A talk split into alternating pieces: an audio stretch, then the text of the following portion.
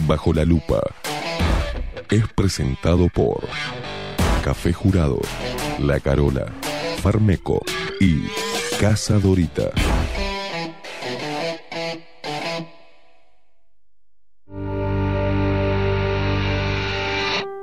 A partir de este momento, Esteban Queimada, Mariana Peralta nos ponen bajo la lupa.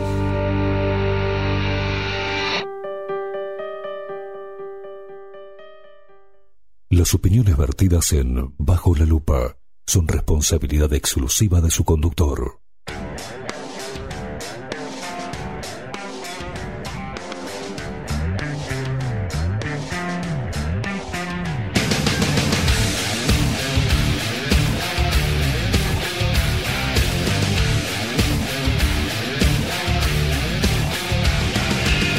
Muy pero muy buenos días. Bienvenidos a un nuevo programa de Bajo la Lupa por aquí por la 30, Radio Nacional.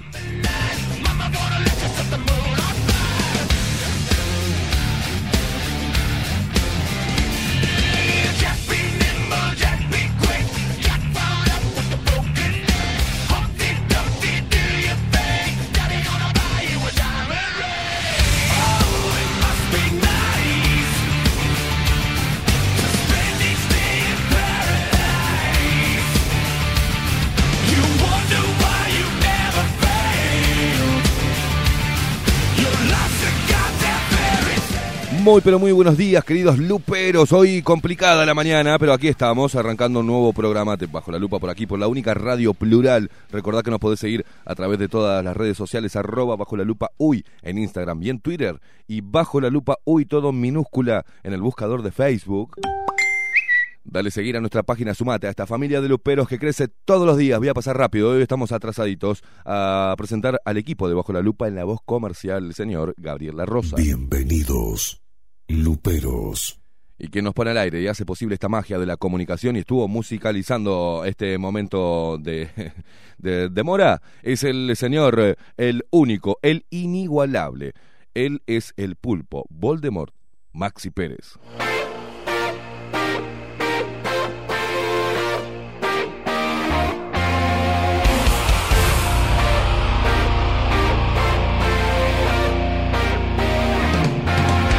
Despierta Uruguay con todo el rock. De bajo la lupa por aquí por la 30, Radio Nacional.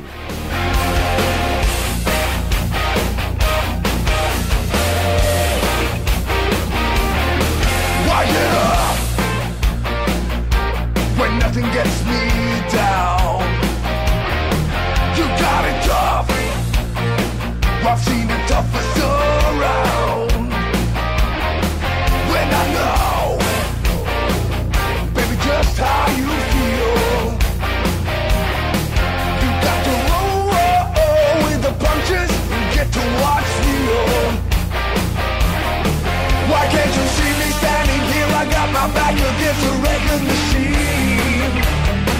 Why ain't the that you? Why can't you see what I mean?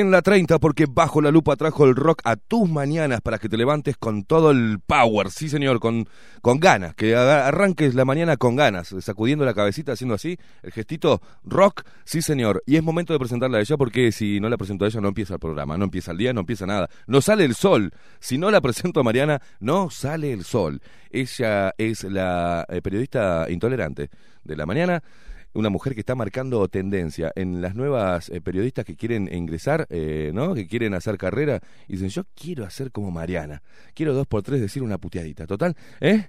Eh, interpelar a toda la parte artística eh, y, e imponer mi estilo. Y es el estilo de la señora Mariana Peralta Pelatón.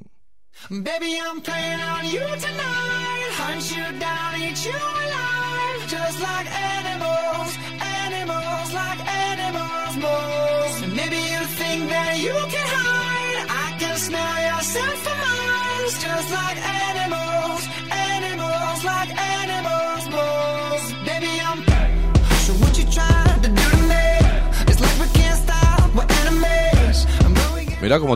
te.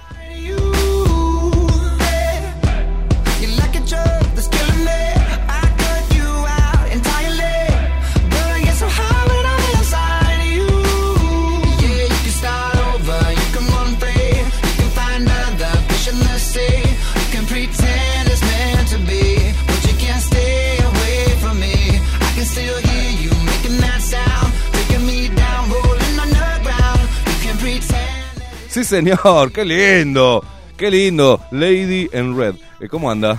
Buen día, buen día. La chica de rojo, una cosa de Qué, loco qué usted. temazo para Qué arrancar temazo. este martes, qué divino martes. Ay, me quiero ¿Vio, sacar todo. vio el Mariana. solazo que ya hay hasta ahora? Me quiero sacar todo, todo. Sí, sáquese las pilchas. Sí, segura, Hay que esperar porque viene, viene, viene que viene que no tengo la- problema. eh, sí, el club de fans, ¿sabe? Como No, no, no. Ar, arde, arde. Ah, empiezo con el strip acá, no tengo drama. ¿Qué estamos escuchando, Maxi? Maxi, exacto. Hola. Buenos Buen días día. primero. ¿Cómo Buenos días, ¿qué tal? ¿Cómo están? andamos? Ahí Eh, esa voz, esa voz me escuchando- derrite la chabomba, mira, así nomás Ah, te digo. ay, La cosa de loco. Voz, voz sensual. Decime, a ver, Eh, sensual. Maroon 5, Animals. Exacto. Súbelo un poquito.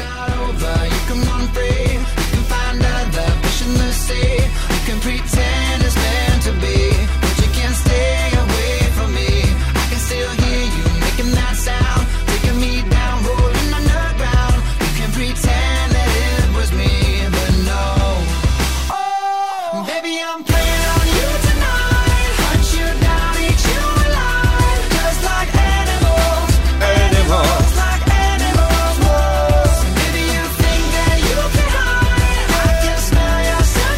Mirá cómo están bailando los luperos de mañana. Mabel, te vas a caer.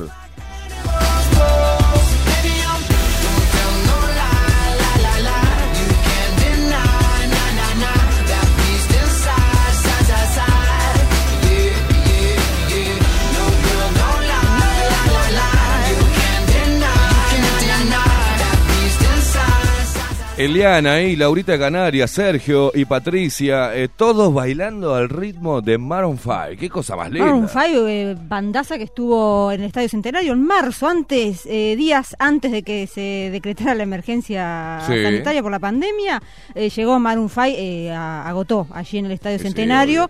previo había estado en el Festival de Viña del Mar y bueno, había dejado un poco un- una mala imagen, fue un poco...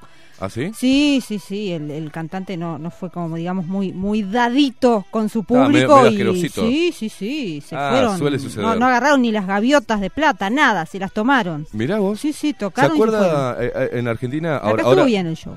eh, en, hace muchísimos años atrás, en Argentina, llega Elton John, hace y fue criticado por eso, porque arranca, le importó tres carajos saludar a la gente, arrancó el show, terminó, hizo en el piano, pling, levantó y se fue. Se fue. Y estaban recalientes, es algo, una falta de respeto al público, Sí. ¿no? Más que, Mariana, nada, pero... más que nada con el tema del Festival de Viña, ¿no? El Festival de Viña del Mar, que tiene también un, un estilo muy particular en cuanto al contacto con el público. El- el- los artistas que van eh, tienen que, que adecuarse y saben lo que es el, el monstruo, como se dice, de, de Viña, as- así se le llama al público, que te baja te baja el pulgar o, o te ovaciona y te da 20 gaviotas. Eh, sí, eh, pero para algunos yankees eh, son sudacas, y van, cobran y se van, no le importa tres carajos, pero al artista lo hace la gente, la gente que lo escucha, Claro, entonces tal cual. una falta de respeto. Mariana, ¿cómo está? ¿Cómo se levantó hoy? Muy ¿Cómo se bien, despertó? ¿Bien? espléndido. Qué día espectacular. Sí, yo estoy muerto de hay, que, calor. apro- hay que aprovechar esta- estos días, porque después parece que se viene la, la llu- la lluvia. La, sí. veo con la chaquetita y me da como calor. ¿No tiene calor usted? No, Mariana? no, es no. una mujer que tenga muy, que sea no, muy no, porque calurienta, esta, ¿no? esta chaqueta en realidad no, no es de abrigo, es más que Ah, nada. de- ¿eh? de No. facha. Sí, Es sí. una tipa fachera. Sí. No, además por, por el rojo, si no empasta todo, todo muy oscuro. Bueno, todo bueno, negro. bueno. Eh, vamos a lo nuestro, Por si favor, le parece. por Muy favor. bien. Estado actual del tiempo en Bajo la lupa.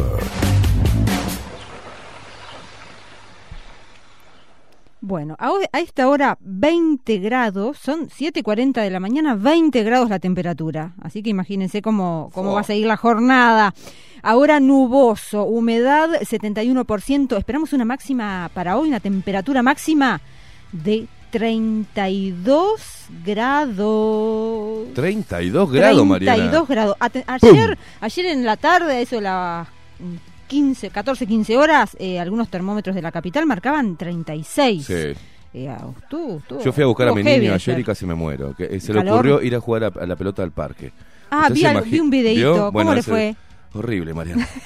me tuvo dos horas peloteando, me duele todo, me duele hasta, hasta, hasta el alma. falta training. Me falta tre- qué, qué viejo que estoy. Y el nene, dale papá, patea, pará, la Maxi. re- ta- ah, Maxi. pará, Maxi, Maxi. abrazo grande para Dale Maxi. viejo, patea, qué viejo. la- eh.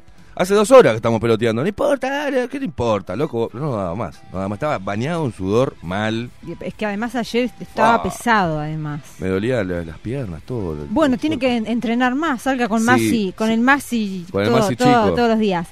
¿Cómo sigue la jornada de miércoles, de mañana? A ver. Mañana miércoles ¿Lluvia viene? 25 de noviembre. Eh, el Inumet eh, ya abrió el paraguas, valga la re- Bien. el juego de, el juego de palabras. Abrió el paraguas eh, para esta noche el Inumet porque dice que eh, va a estar nuboso cubierto con probable formación de tormentas aisladas, algo que eh, Le vendría muy bien al campo, ¿no? Sí, claro, Ay, está complicadísimo el tema de- del déficit hídrico, mucha sequía. De hecho, ya eh, el Ministerio de Ganadería, las autoridades autorizaron eh, el pastoreo afuera, el- a la- al costado de las rutas. Eh, Wow. También hay que tener cuidado con eso porque eh, conlleva muchas veces bueno algún tipo de Mm, accidente. el Ojalá que no pase con nada. claro. Sí, pero generalmente cuando pasan en momentos de sequía se habilita el pastoreo alrededor de las de las rutas nacionales. Eh, decíamos, mañana miércoles, ¿cómo va a estar la jornada? La mínima 17 grados, la máxima baja un poquito, eh, 28 grados. Y ya ahí eh, se marcan los iconos de eh, cubierto con precipitaciones y tormentas. Pero dice que las tormentas van a ser aisladas mañana miércoles. Y ya el jueves, libre de precipitaciones. 16 grados la mínima, máxima 27. Así que habría que disfrutar hoy, eh, aguantar un poquito con el paraguas en la mano mañana miércoles y arrancar el jueves con, con sol y algo nuboso, pero sin precipitaciones.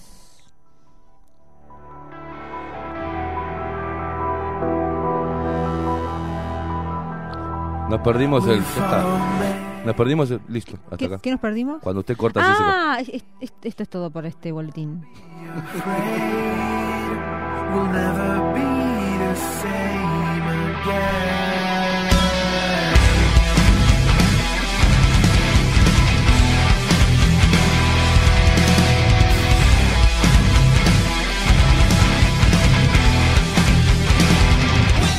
¿Cómo te quiero, Maxi? ¿Cómo te quiero? La verdad, ¿sabes qué música poner en el momento justo? Yo, yo te quiero, así, al labio, pibe. Eh, vamos a recordarle a la gente, Mariana, ya le dimos Sí. el tiempo, todo, vamos a recordarle... de- de- de- de- de- ¿Cómo se puede comunicar con bajo la lupa? WhatsApp Bajo la lupa. 099 471 356. 099 471 356. Muy bien, en los primeros mensajes, la querida Anita de Playa Pascual nos manda una fotito eh, y dice, todo en exceso es malo, excepto el rock y el metal. Sí, señor. Anita, un abrazo enorme. Qué Te lindo. mandamos desde acá. Playa ¿eh? Pascual. ¿Conoce Playa Pascual? Eh, no, no conozco Playa lindo. Pascual. Abrazo Hay grande para toda la eh, gente. Muy pintoresco todo. Buen día, Esteban y Mariana. Soy Ramón de Piedras Blancas, como todos los días, junto a ustedes. Espero que tengan un buen día. Estos sinvergüenzas, bandidos y malandros del PIT-CNT son una manga de bosta de perros. Dice que ni para abono sirven, están solo para agitar eh, y buscar bronca, como el gordo abollado impresentable de Molina, del gremio de. Bueno, Uh, se- Tengo la leve sospecha que no lo aprecia mucho. Sí, Molina. que no aprecia mucho la movida del pit Bueno, buenos días, estimados. Viendo el programa, tengo una. mm, tengo una boca al pedo, entre comillas, pone un señor del Partido Colorado. Pupo. Uh, sí, ahora, ahora vamos a atender este, al amigo Pupo.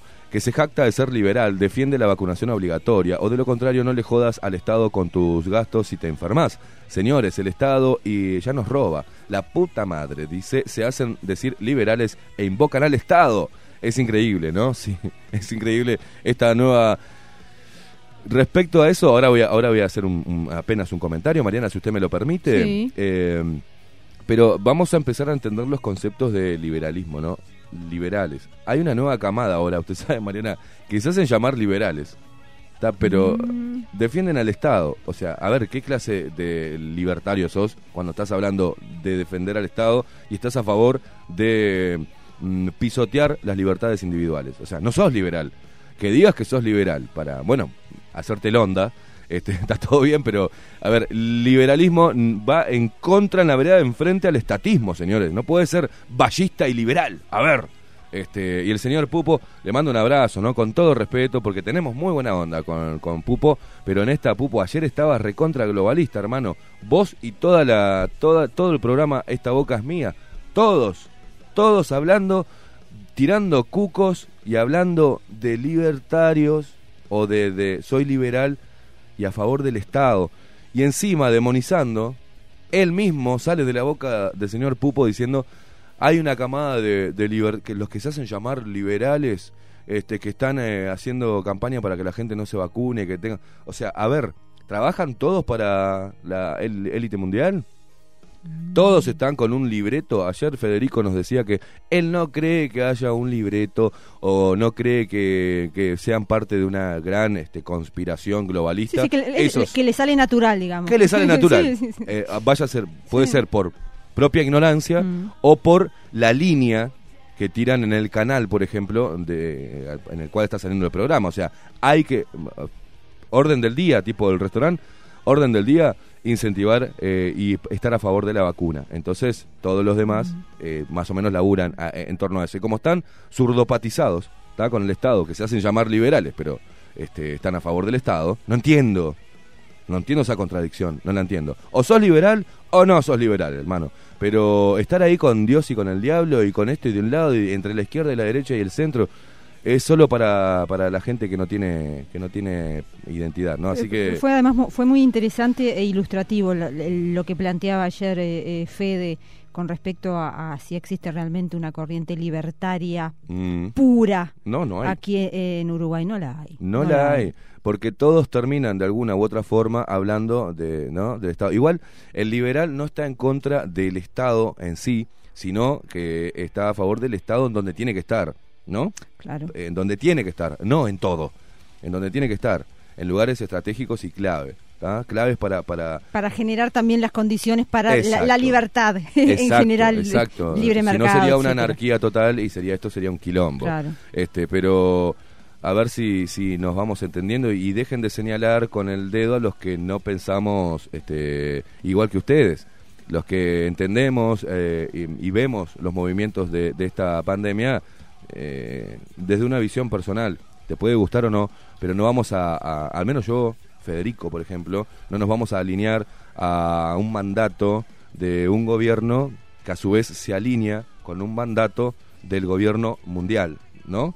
Entonces, y que encima, quizás una de las razones, como decía Federico ayer, sea, bueno, esta es la orden que tenemos y no nos recibimos plata afuera. ¿eh? Acá el patrón nos dice que tenemos que hacer esto, porque si no, nos cortan el chorro crediticio. Y eso también es una visión bastante interesante a, tener en cuenta, ¿no?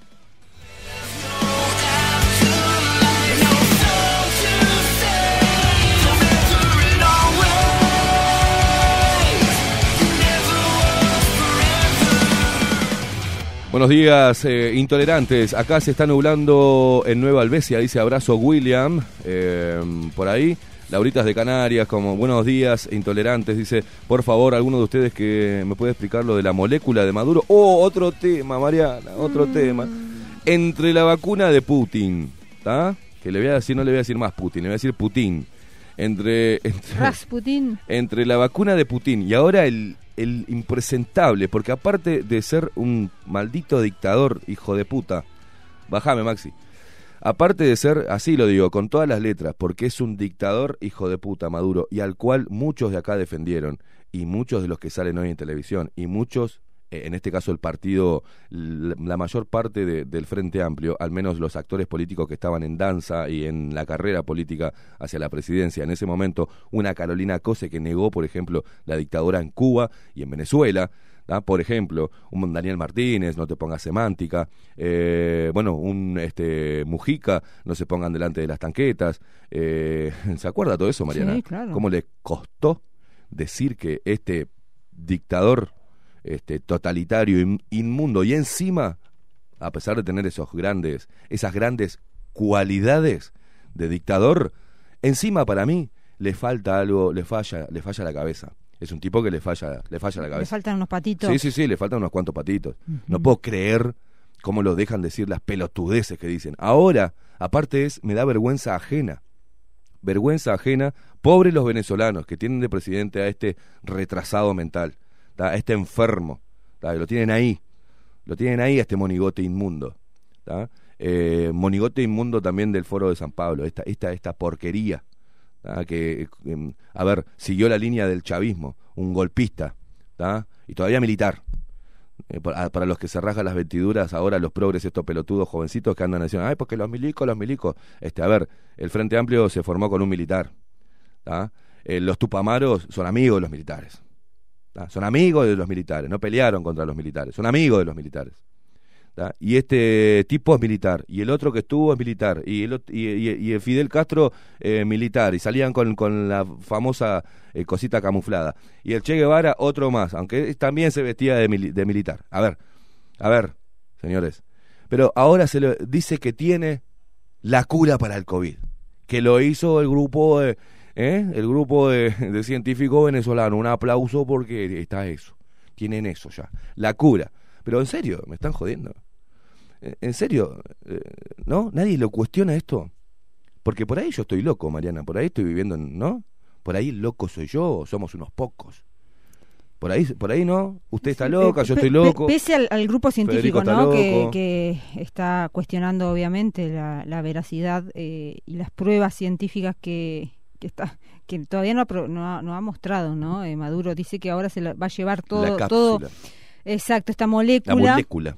La molécula que según Maduro eh, curaría el coronavirus, ahora inicia todo un recorrido por eh, la Organización Mundial de la Salud. Eh, lo, lo presentó en redes sociales, ahí acompañado de, de uno de los eh, gobernadores de, de una provincia allí en, en Venezuela, que le dicen eh, Drácula. El apodo es Drácula, uno, uno de sus gobernadores, y bueno, y ahí está haciendo el circo. Circo que muchos están aplaudiendo, como siempre. ¿no? Increíble, ¿no? Pero Eh, creo que no sé si conviene hacerle mucha propaganda. No, no, Le- o sea, simplemente haga- hagamos mención de que este ¿sabe loco por qué? Porque Venezuela sigue quiere, igual. quiere hacer publicidad diciendo que, Sigue que igual. tiene la cura. Pero no tiene la cura para, Ahora, para el hambre de los venezolanos. no, no tiene la cura para el hambre. No tiene la cura para el hambre, para que la gente deje de eh, eh, escaparse de, de Venezuela. ¿tá? No tiene la cura para eso. ¿Por qué? Porque es un, eh, un hijo de puta. Igual de eh, que, que todos los que eh, instalaron un, un gobierno, una forma, eh, esta, este totalitarismo, ¿tá? esta dictadura, porque es dictadura, porque no hay libertad absoluta en Venezuela y no la hay menos en Cuba, ¿no? Pero la gente sigue adorando eso, sigue eh, reivindicando, aplaudiendo y adorando a los que violan los derechos humanos, los que coartan la libertad de expresión, esa gente que es el- la policía del pensamiento y la sigue, le sigue dando para adelante, con la contradicción y antes de que se pongan sensibles los, los que, ¿no? Cuando dije militares, la contradicción, dije de los, de los jóvenes progres, de izquierda, estos izquierdosos de, de iPhone y, porrito, ¿tá? de cabecita rapada de un costado, eh, de, pelitos eh, colorados, fucsias, que andan ahí en las marchas siempre. Bueno, esos eh, que hablan de los militares cuando sus ídolos este, salieron de, ¿no? de las Fuerzas Armadas. Eh, una cosa de locos, ¿no? Una cosa de locos.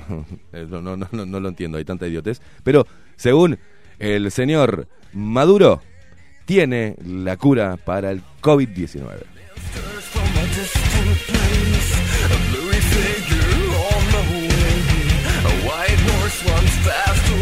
Y según muchos comunicadores y periodistas de nuestro país, eh, así como antes eh, hablaban mal de las papeleras, pero después cuando UPM puso plata empezaron, fueron todos pro UPM por el trabajo y las inversiones a nuestro país, ¿está? Este, ya lamiéndole un poco las botas a el nuevo presidente Luis Lacalle Pou y acomodándose con el poder, eh, según para esta gente, comunicadores y periodistas, hay que vacunarse y no está mal eh, la vacunación obligatoria.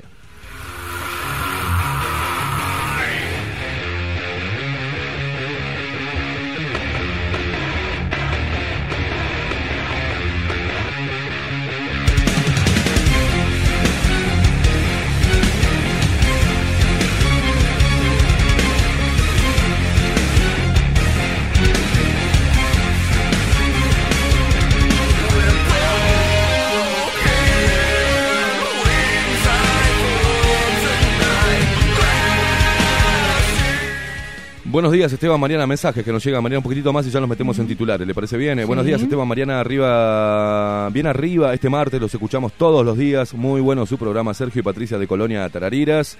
Eh, de sus pagos, Mariana. Ah, ¿de ¿quién? Sergio, Sergio, abrazo grande para toda la gente de Tarariras. Sergio y Patricia. Los Sergio y. Patricia, abrazo grande, Tarariras. Eh, muy buenos días, Esteban y todo el equipo. Hoy saludo por acá, Sonia desde Colonia también. Mariana, Oh, ¿están Colonia todos? está- están- está full. Sí, sí, sí. Qué sí, bueno. sí. Ah, sí, sí, sí. Eh, mm, por acá aguanten los Guns, dice de los 90. Claro, Ramiro nos manda desde Paysandú, aprontándonos para resistir el calor y la vacuna, dice. Buen día, señores. Mariana, ¿tiene alguno de ahí? De los... Sí, muchísima gente, bueno, del interior. Eh, otro, otro, sí, ver. Maxi. Mandar un saludo antes que me olvide, porque ayer me olvidé, Mm. hoy me voy a olvidar. Eh, voy a juntar dos saludos, el de, el de De ayer y el de hoy. hoy, bien. Bueno, el de ayer era para mis sobrinos, Tamara y Sebastián, unos capos, unos Divinos. genios. Tamara y Sebastián, abrazo Una- grande. Para la edad que tienen, andan volando. Andan volando. Este, Se nota que se le cae la baba, tiene, ¿no? tiene al tío, ¿no? De, de Y- referente ahí. Y también un saludo para, para mis compañeros de trabajo, para Richard Galeano y Juan Cor, que ayer me dejaron participar en el programa de ellos, ayer, ayer de tarde, Y estuvo sí, muy bueno. obvio, Bueno, pero usted es obvio, exclusive nuestro, ¿no? Eh, hay, que, hay que chequear eso del tema de cómo estamos con el, ca- el, el contrato, hay que ver eso. Vio Mire, cómo- Se vendió solo, se entregó solo. lo quiere, ¿no? Sí, Eh, sí, sí. Lo que muestra acá lo, se lo quiere llevar Maxi, Mm. no sé. se- Tenemos, No, que, no, tenemos no, que rever las cláusulas del contrato. Un abrazo Ojo. a Cor y a Galeano. Richard Galeano, que no se hagan los vivos, que Maxi eh, es nuestro, macho. No, no nos copien, ¿está? Un abrazo. Maxi estuvo años allí. Nadie Bueno, le dio aire, ¿no? Bueno, bueno, Oh, ¿Por qué no, ahora? ¿Por qué ahora? Eh. Eh, vos. Bueno, señores, ve, ve mandado Seguimos. los saludos, ¿eh? Mandado los saludos.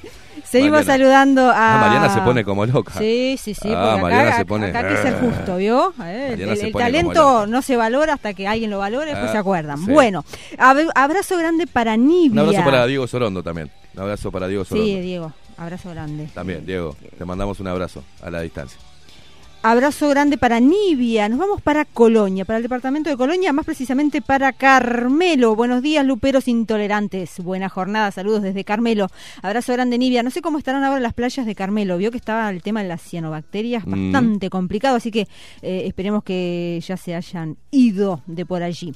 Abrazo grande también para eh, Roberto Freilleiro. Buenos días, gente linda. Oscar Rodríguez, buenos días, luperos. Bendiciones, saludos desde Florida. El departamento de Florida también hay- muchos, muchos luperos. Sí, así es, Mariana. Es li- lindo lindo departamentito de Florida. Un abrazo. Departamentazo. Sí, sí, no, pero digo con, eh, departamentito con cariño. Sí, sí. Eh, buen día, Esteban. ¿Cómo querés que el Frente Amplio cuestione a Maduro cuando ni siquiera dijeron nunca nada de la chorra más grande de América, Cristina Fernández de Kirchner? Uy, ¿no? sí, y además, Peor aún, Cris- la defendieron. Sí, Cristina se está haciendo su, su fiscalía a medida, ¿vio? Sí, la, la sí. justicia a medida Sí, se llama. claro.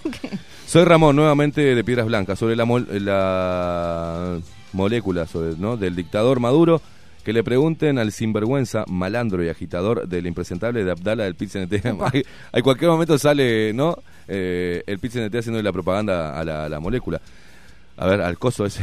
Uh, Al coso ese que le quiere meter Maduro a la gente, ¿no? Dios Increíble. Dios. Debe ser un, un antigripal, ¿no? Metido en una cápsula. Toma, no, porque ellos saben cómo viene la movida. Entonces, toma, tomate un antigripal fuerte, ¿viste? Debe ser un. Este, yo no quiero hacerle propaganda Pero qué a raro- los pero antigripales, raro pero, que debe le- ser un Flody. un Flody metido dentro de una capsulita. Toma, tomate esto que es la cura del COVID. La gente Mm. toma, ¡oh! Me curó. pero qué raro que le esté haciendo la competencia a sus amigos de Rusia, ¿no? Eh, Maduro. ¿Vos te pensás que es Raro. competencia? Raro, ¿no? ¿Vos te pensás que Yo competencia? que- no sé, no sé qué es, es- pero es raro. Eh, yo en el lugar de Maduro estaría full con Putin, ¿no? Yo en No el lugar de Maduro no me iría, me iría, de, de- me iría del país. A ver. ¿A, dó- a- dedicaría- ¿quién, lo, quién lo recibe? Bueno, sí. Argentina. Ah, Argentina, Argentina, Sí, lo, escuchame. sí. Ahora o Bolivia. Y o si no, cuando vuelva al Frente Amplio, que si la- este gobierno no eh, sigue haciendo las cosas como el Frente Amplio con, con, con, con maquillaje, eh, va a volver el Frente Amplio, porque para tener una copia falsa, ¿no? Para eso, va a traer el original. El original. Este, Mm, ¿no? De la Digo, mano de Orsi. Claro, Mm. Eh, el presidente Orsi, cuando sea, ¿no? cuando sea presidente, va a las próximas elecciones, cuando Sí. gane el próximo. Le mandamos un saludo a Orsi, que va a ser el próximo presidente. ¿eh? Hoy actual intendente que ahora asume Ah. en breve a- a- nuevamente su gestión al, al frente del departamento de Canelones y del departamento de Canelones también tenemos audiencia más precisamente del Pinar. Nos dice Ricardo, muy buenos días estimados, eh, buena jornada, acá cubierto. Vio que hay varias zonas, se ve que está, están las, las nubes, los nubarrones llegando desde el este hacia Montevideo. Así es, Mariana. Hoy eh, vamos a tener la presencia de mm, Tomás Bartesagui. ¿ah? Por, eh, vamos a estar hablando de, mm, de el sector gastronómico. ¿Ah? Va a venir a estudios ocho y media, así que vamos a meternos ahora en titulares, pero le aviso a la gente. Vamos a estar hablando de la problemática que tienen eh, el sector gastronómico con la pandemia, con los protocolos, eh, con la carga impositiva, que parece no aflojarle, y lo que significa eh, el sector gastronómico para el, en cuanto a puestos de trabajo, eh, seguros de paro, ¿no? la gente que necesita trabajar y, hay, y, y la cantidad de personas que giran laboralmente en torno al sector gastronómico. Eh, vamos a tenerlo dentro de un ratito. Subime, Maxi, que nos metemos ahora en dos segundos, nos metemos en los titulares de esta mañana, pero antes, antes, le pedimos a Marucha que nos dé un consejito, ¿te parece? ¿Usted sufre con dolores reumáticos, artritis o artrosis? Hace mucho tiempo se sabe que el veneno de la abeja, la apitoxina, es un poderoso antiinflamatorio y es el mejor remedio natural para estas enfermedades. La apitoxina homeopática no produce efectos secundarios y es compatible con otros tratamientos. Disponible en crema, tabletas y gotas. Es un producto de homeopatía Farmeco. farmeco.com.uy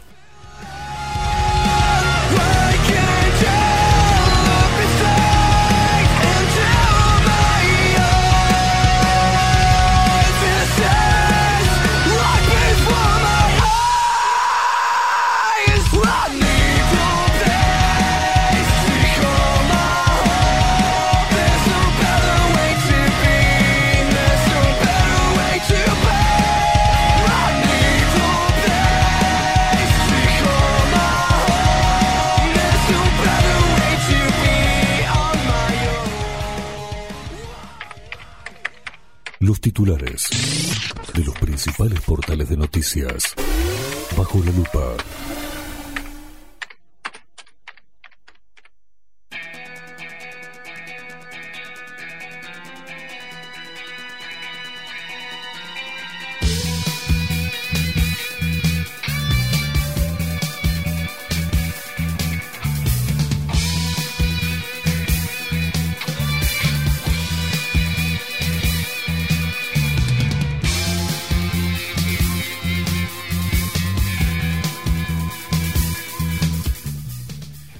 Bien, el portal Diario El País, ¿no? El interior, interior, intervino en 35 fiestas en Montevideo, el epicentro del aumento de casos de coronavirus.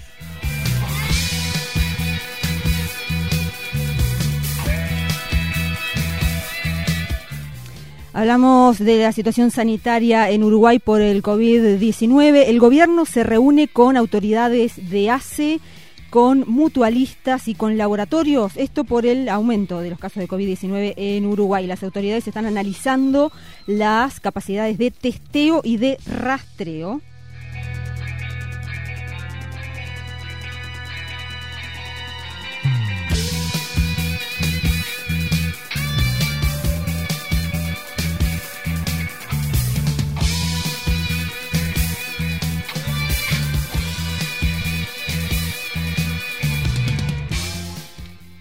Hablamos ahora eh, de filas del Partido Colorado, más precisamente de Ciudadanos. Ernesto Talvi confirmó que no seguirá en política, se lo confirmó a su grupo Ciudadanos, grupo que fundó en el año 2018.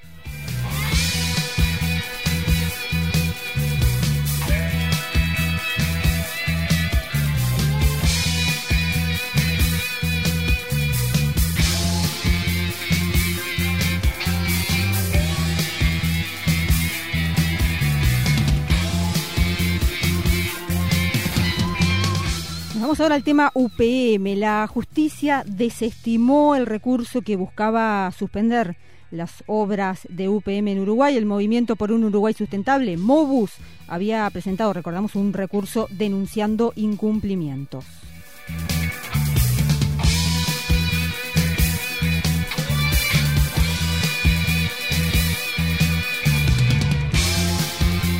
Está infectado de tema de coronavirus todos los portales, todos los portales, eh, Eh, todo, todo, todo. Cuesta, bueno, artículos de la ley de presupuestos sobre impuestos e inversión generan polémica. Y hablábamos del déficit hídrico en Uruguay, eh, se prevé una- un verano con pocas lluvias. Eh, ya se está previendo un plan de prevención. Habrá multas de hasta 258 mil pesos por quemas y fuegos que provoquen incendios en Uruguay.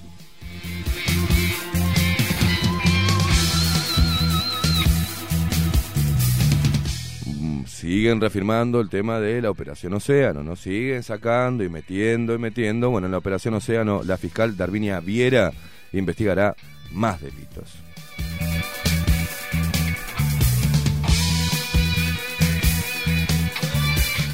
Nos vamos al verano y a la canasta turística. Se operará como precio de referencia, explicaron eh, las autoridades de supermercados. Cada supermercado hará acuerdos con sus marcas.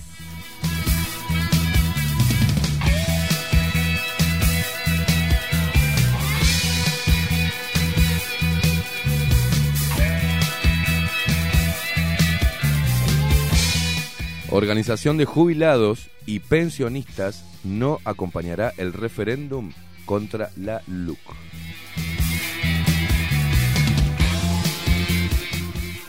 Hablamos de transporte. Los transportistas están reclamando al gobierno que se postergue el pago de impuestos. ¿Por qué? Bueno, porque hay una emergencia, según ellos, también laboral dentro del sector.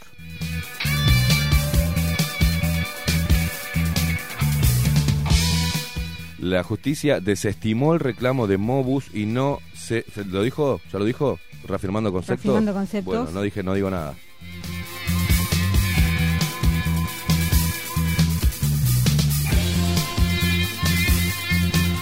Es que no sé, Mariana, si Seguimos. le pasa lo mismo, eh, pero para encontrar una noticia que no diga coronavirus, eh, eh, Sí, cuesta, ¿eh? sí, hay, hay- hay que, hay que rastrear, poner la lupa. Eh, nos vamos ahora a lo que hablábamos hoy eh, fuera de titulares, que, Sí. que comentábamos el tema del déficit hídrico y lo que está generando, por ejemplo, a nivel del sector eh, agropecuario. Por 60 días, atención, 60 días el gobierno autoriza el pastoreo al costado de rutas y caminos.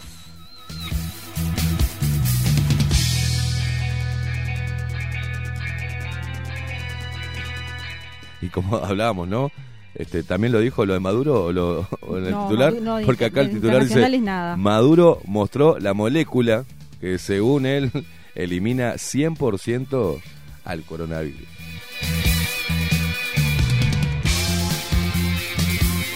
Y hablamos ahora de ANCAP y de hidrocarburos. Eh, la empresa estatal aseguró que se está rigiendo por disposiciones de la DINAMA, de la Dirección eh, Nacional de Medio Ambiente, y asegura que eh, la búsqueda de hidrocarburos en Uruguay eh, es una opción y está conforme ANCAP con este trabajo de búsqueda.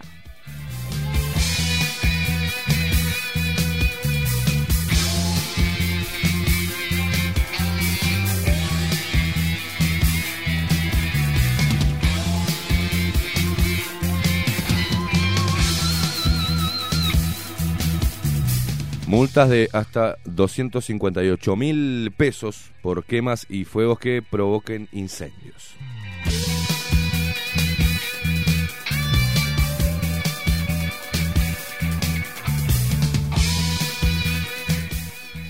Hablamos ahora de intervenciones eh, por parte de la policía en las famosas ya eh, fiestas clandestinas. Bueno, eh, la policía debió intervenir al menos en 35 fiestas en Montevideo durante este fin de semana.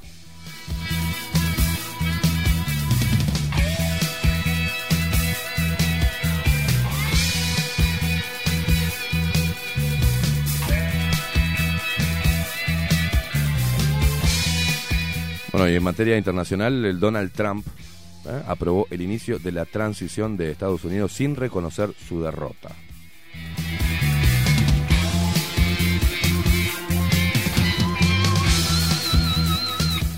Y atención porque apareció aquí un, un diputado del Partido Nacional que está planteando algunas medidas ya restrictivas eh, de cara a este verano por el- la, la ola de, de casos de COVID. Sebastián Andújar. ¿Qué dice eh, Andújar? Sebastián Andújar, diputado Sebastián Andújar del Partido Nacional por el departamento de Canelones, eh, de larga data ya en, en el, en el medio político, dijo que podría haber llegado el momento de gestionar decisiones impopulares ante el aumento de casos de COVID-19 en Uruguay.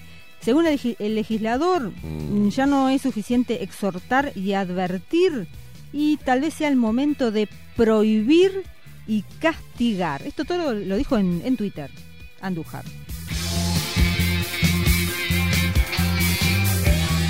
Habló, del habló también del carnaval, ¿no? Y de, las fiestas de carnavalescas.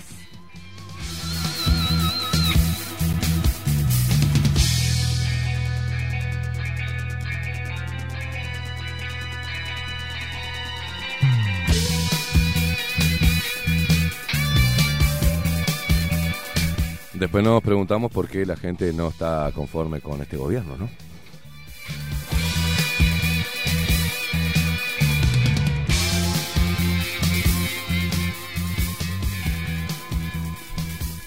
Seguimos hablando de déficit hídrico, eh, pero no puntualmente de lluvia, sino qué pasará, por ejemplo, con, con OCE. Las autoridades están monitoreando la situación, pero dicen que no eh, habría desabastecimiento de agua potable durante este verano.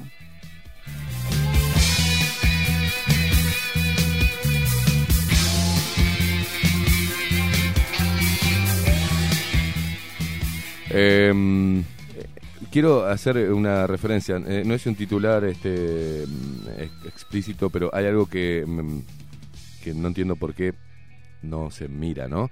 Pero eh, con el tema del presupuesto, Mariana, las Sí. becas y becas y hospital de clínicas, las prioridades presupuestales de la eh, UDELAR en el Senado es lo que pide, ¿no? Se está viendo de que vaya destinado eh, dinero para el hospital de clínicas. El hospital, además, eh, universitario, ¿no? Exacto. Y paralelamente, ¿a quién quieren de director? Y creo que era a Villar. ¿no? Álvaro Villar. Para continuar, digamos, el legado histórico, ¿no? El, el padre de del doctor Villar, padre, eh, fue el... Usted vio cómo se mueve Sí, todo, sí, ¿no? sí, todo tiene que ver con quieren todo. a un director, están man- quieren reclamando más dinero para ahí, para que quizás el señor Álvaro Villar haga lo mismo que en el Maciel. O sea, que Ponga la capilla Sistina. Ponga la capilla Sixtina, haga el café solidario, haga la noche del clínicas, ¿tá? y sigan currando él y todos los que, todo el equipete ese que tiene atrás, ¿eh?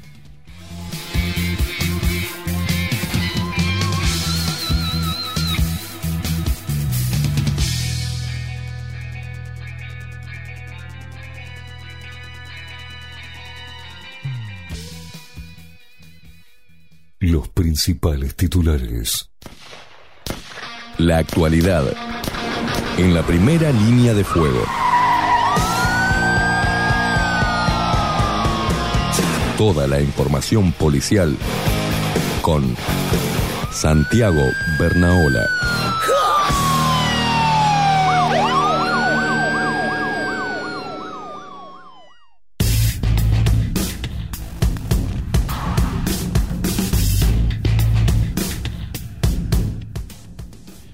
Eh, Santiago, estoy- me- con el tema de los mensajes que están llegando de terrible.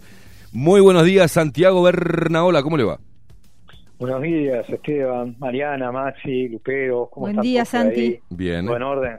Te mando un, sa- un saludo a Santiago, mi tocayo, la calle Mini, que siempre está saludando. Sí. Y que nunca me he tomado el tiempo para decirle, bueno, gracias por estar del otro lado, ¿no? Y estar oyendo o mirando Mm. este, la, la- la información vía vía Facebook. Bueno, ¿por dónde Un abrazo para un abrazo para Santiago de la calle Mini. Exactamente, la calle Mini. Bueno, Mini, no sé qué Mini. Mini. No. Sí, ¿Es con Mini, tilde? No, Mini. es con, tilde? es con tilde, nos dijeron Ah, otra vez. No es Mini, es Mini. Bueno, Mini, Mini. Yo Digo porque nos, nos dijeron de mini, todo la otra vez. No es Mini, es Mini. Bueno, está, Mini. Bueno, mini, Diga Mini. Bueno, mini, mini. Pero no con- pero hágalo con voz de hombre, no con eh, Mini. Mini, Mini, la calle Mini. La calle mini. ¿Cómo anda, Sandrito? Dele, métale, métale que estamos, estamos, estamos a contrarreloj. bueno, ¿qué le voy a decir? Que la justicia imputó a esta mujer como presunta autora de un delito de homicidio. Hablamos de la mujer de 46 años que ayer apuñaló, le dio varias puñaladas a su ex pareja o pareja, este hombre de 40 años, que fue llevado a Casa Galicia y luego murió producto de la, de la gran cantidad de lesiones de puñal que recibió. Eh, la, le enviaron con prisión pre- preventiva por 180 días mientras continúa la indagatoria e investigación y determinar después cuál es el proceso penal que continúa con referencia a, lo que ocurrió, ¿no? Ensayado justamente con esta mujer que mató a su pareja diciendo o alegando que se defendió. Por otra parte, algo que hay, hay que hay que decirlo es este policía increíble lo que pasó con este policía de Soriano que apareció en calzoncillos en la comisaría este bueno hay decenas de cientos de comentarios con referencia a esto todos dicen que pues, una persona fue denunciada un hurto en una, comisaría de esa zona de- de- de- del país. Cuando llegó la seccional estaba cerrada. Esta persona se, se tuvo que trasladar a otra seccional policial donde dijo que fue a denunciar a tal comisaría un hecho delictivo que encontró todo cerrado. Los policías fueron a ver qué había ocurrido con el único único policía que había de guardia en esa, en esa comisaría policial. Y vieron por la ventana que en la papelera se notaba el, el teléfono de base tirado en la papelera, el handy también, bueno, abrieron la comisaría, encontraron el arma también en la papelera entre los residuos y el policía más tarde apareció en calzoncillos. Este efectivo dijo que había ido a la playa de la Graciada a depurar y sacarse los demonios que tenía. Ah, no, no, no. Este, bueno, sí, fue llevado a un centro asistencial donde se determinó que estaba alcoholizado y con restos de consumo de cocaína el torrente sanguíneo, ¿no? Habrá que determinar qué ocurre con todo esto, pero... El, de- el demonio no- el demonio lo llevó a, a- a- a peinarse un par de, de- de rayas, el, ¿no? el- claro, el demonio, el demonio creo que consumió con él. ¿Qué era? ¿El, el- tema el espíritu de, Maradona? ¿Qué era? ¿Qué- Dijo, me, bajó Mara- me bajó el Diego, dijo. Pai Diego. ¿Qué lo el, parió? tema el tema de todo esto es no solamente esta noticia que es lamentable, ¿no? Sino el hecho de que si una persona va a denunciar a la comisaría y está toda cerrada, quiere decir que hay un solo policía. ¿Cómo puede ser No, no. que haya un solo policía en el local policial? No se pregunta, ¿no? O sea, mínimo, mínimo dos, tres policías. la comisaría eh, estaba cerrada. cerrada, el efectivo sacó el correaje con el arma, tiró toda la basura, sacó el teléfono, lo tiró, también lo arrancó, la pared lo tiró, tiró el handy de comunicaciones y se fue a la playa a liberar sus demonios. no, esto es una locura, Santiago. Es una locura. Ay, Dios, cómo te quiero, Uruguay. Cómo te quiero. Es una cosa. que- Adoro Una mi país. Cada vez Una más. cosa seria, Bien. pienso más adelante ver si lo puedo este, investigar a fondo, porque mucha gente tira mucha fruta con hechos Mm. policiales que no existen y después hay que corroborar fehacientemente, pero no en vano vamos a decirlo por las dudas que sea real y después confirmamos. Pero dicen que hay un taxista que fue herido bala en, el- en una rapiña en Piedras Blancas que fue a buscar, este, hizo un break para buscar alimentos para comer y cuando subió al taxi lo balearon. Sin la gravedad todavía, esto había sido en la calle Teniente Galeano, en las cercanías de Piedras Blancas. Como dije, bueno, más adelante daré profundidad a esta información en caso de ser tal cual, ¿no? Bueno, después investi- investigan el macabro hallazgo del cuerpo de un hombre en avanzado estado de descomposición. Fue encontrado en una zanja conocida como zanja de los perros. ¿ah? Este, estaba, en, eh, como dije, atado de pies y manos, bueno, no lo dije, perdón, una zona rural, y eh, no se descartan hipótesis con referencia a este hecho, ¿no? Este, esto fue en Rivera. Este tipo de casos, quiero decirles que se ha ido incrementando en los últimos tiempos con ese primer cuerpo que aparece en lo que del año, atado de pies y manos en una barranca, en una laguna, en un tajamar, donde sea, sobre todo en el interior del país.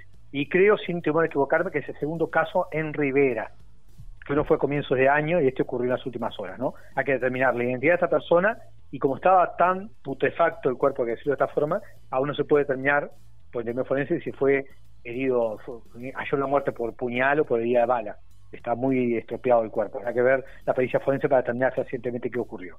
Y bueno, después un aplauso para este policía, esta meda- una medalla de honor para este policía de la Guardia Republicana en la zona de Camino de la Redención y Ruta 5, esto es siendo para Melilla.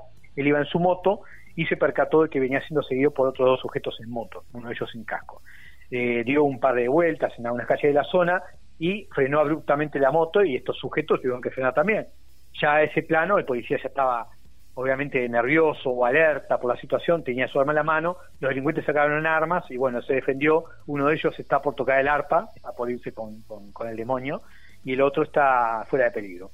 Este, evitó la rapiña, le incautaron un arma de fuego y la policía investiga a fondo qué fue lo que ocurrió concretamente, pero bueno, aplauso, medalla de beso para ese policía que se defendió de estos dos sujetos, uno está casi muerto y el otro está este, fuera de peligro. Eso sería todo en materia policial de momento, ya que me apura tanto, quemada. Bueno, Santiaguito, muchísimas gracias por su completo completo informe sobre las noticias policiales. Lo de este hombre que salió y que fue a quitarse los demonios me quedó... me- me- fue, fue como la nota pintoresca, ¿no? De, de, de- la jornada. Pintoresca. Eh, artística. Pintoresca, diría Mariana. Este, Qué bárbaro. Todo, ¿no? Involucra cosas espirituales, pintorescas y, y ainda más. Y nada más, todo lo que, lo que significa que también. ir, a- ir a- no, no, ir a, la- a una comisaría y que esté cerrada. O sea, es eso. Eso lo- sí, eso es lo que me quedó más. No, no, no. Más que lo Sí, otro, la ¿no? comisaría, ah, en este momento, la, el horario de atención es de, así que los delitos se tienen que hacer en Cardona, me dijo, ¿no? Sí, sí, sí. Eh, totalmente. les mandan un boletín a los chorros que dicen, bueno, eh, traten de robar de 9 a 17 horas porque eh, este es el horario de atención al público de la Claro, comisaría. después- después Después nos jodan, ¿eh? tomar sol, Claro, que después tenemos que ir a tomar sol y sacarnos los demonios. Qué bárbaro, qué bárbaro, qué hermoso país. No sabe la cantidad de gente que me criticó por esta Sí, nota. sí, no, le mando un saludo a la gente de. Cardona, ¿no? Un abrazo a toda la no, gente no, de pero la Cardona. gente enojada, enojada porque quieren tapar el sol con las manos. Y pues si estaba drogado y alcoholizado, no es que el estrés postraumático. Eh, aparte, ¿qué estrés postraumático? El tipo era consumidor de droga y, Claro. y hizo una mala mezcla. Esto no fue que ocurre un día para el otro, no tiene nada que ver el estrés o las cuentas. Yo también tengo cuentas y tengo estrés, y no me ando drogando y alcoholizándome saliendo bolas por la calle. Claro, exactamente, ver, exactamente. Por Dios, vamos, gente, tapate las pilas. Santiaguito, este, cualquier Bueno. cosa ya sabe, estamos hasta las 10, ¿eh? Este, cualquier, eh, no- no- nos pega, nos pega el, el- el grito, El tubazo. el tubazo. Si, si es que el policía no cortó el teléfono y lo tiró, lo chicos. o si no, si no es que no salió corriendo desnudo a la calle, ¿eh? Para la playa. ¿eh? No salga, no salga usted desnudo porque marcha, ya le aviso. Este, un abrazo, estimado. Abrazo. Abrazo Chau, chau. grande, Chau, Santi. chau. Saludos, chau, chau.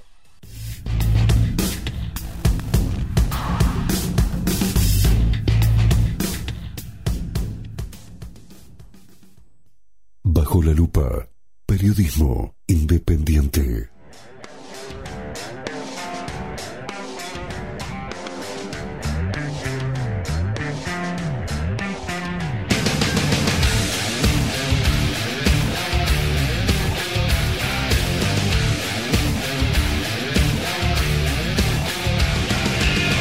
23 minutos pasan de las 8 de la mañana. Mariana Peralta Pelatón, nos tenemos que ir, eh, tenemos que ir yéndonos para una pausa. ¿Le parece bien?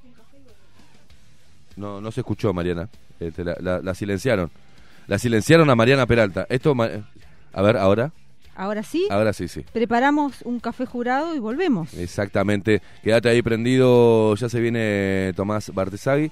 Eh, a- parte, forma parte del colectivo gastronómico también, donde vamos a estar hablando un poquito de, de cuál es el, el verdadero problema que tienen este sector tan importante para en materia laboral, eh, carga impositiva, protocolos, eh, cómo se vienen desarrollando, cuánto impactó y, y lo tenemos a, a Bartesagui hoy que nos va a echar un poquito de luz ¿no? sobre ese tema. Sí, y poner en Este, contexto también eh, lo que mueve en materia laboral, de fuentes laborales, el, eh, sector gastronómico en, en, el, en el Uruguay y cuánto puede afectar esta pandemia, estas medidas eh, impuestas por el gobierno y el tema del seguro de paro. Hay mucha gente que está en el seguro de paro, muchos gastronómicos en el seguro de paro. Bueno, ¿cómo va a afectar eso y cómo eh, dar respuesta ante esta situación? Bueno, todo eso vamos a, a poner aquí bajo la lupa con Tomás Bartesagui, colectivo gastronómico del Uruguay, integrante del colectivo gastronómico Así del es, Uruguay. Mariana, así es.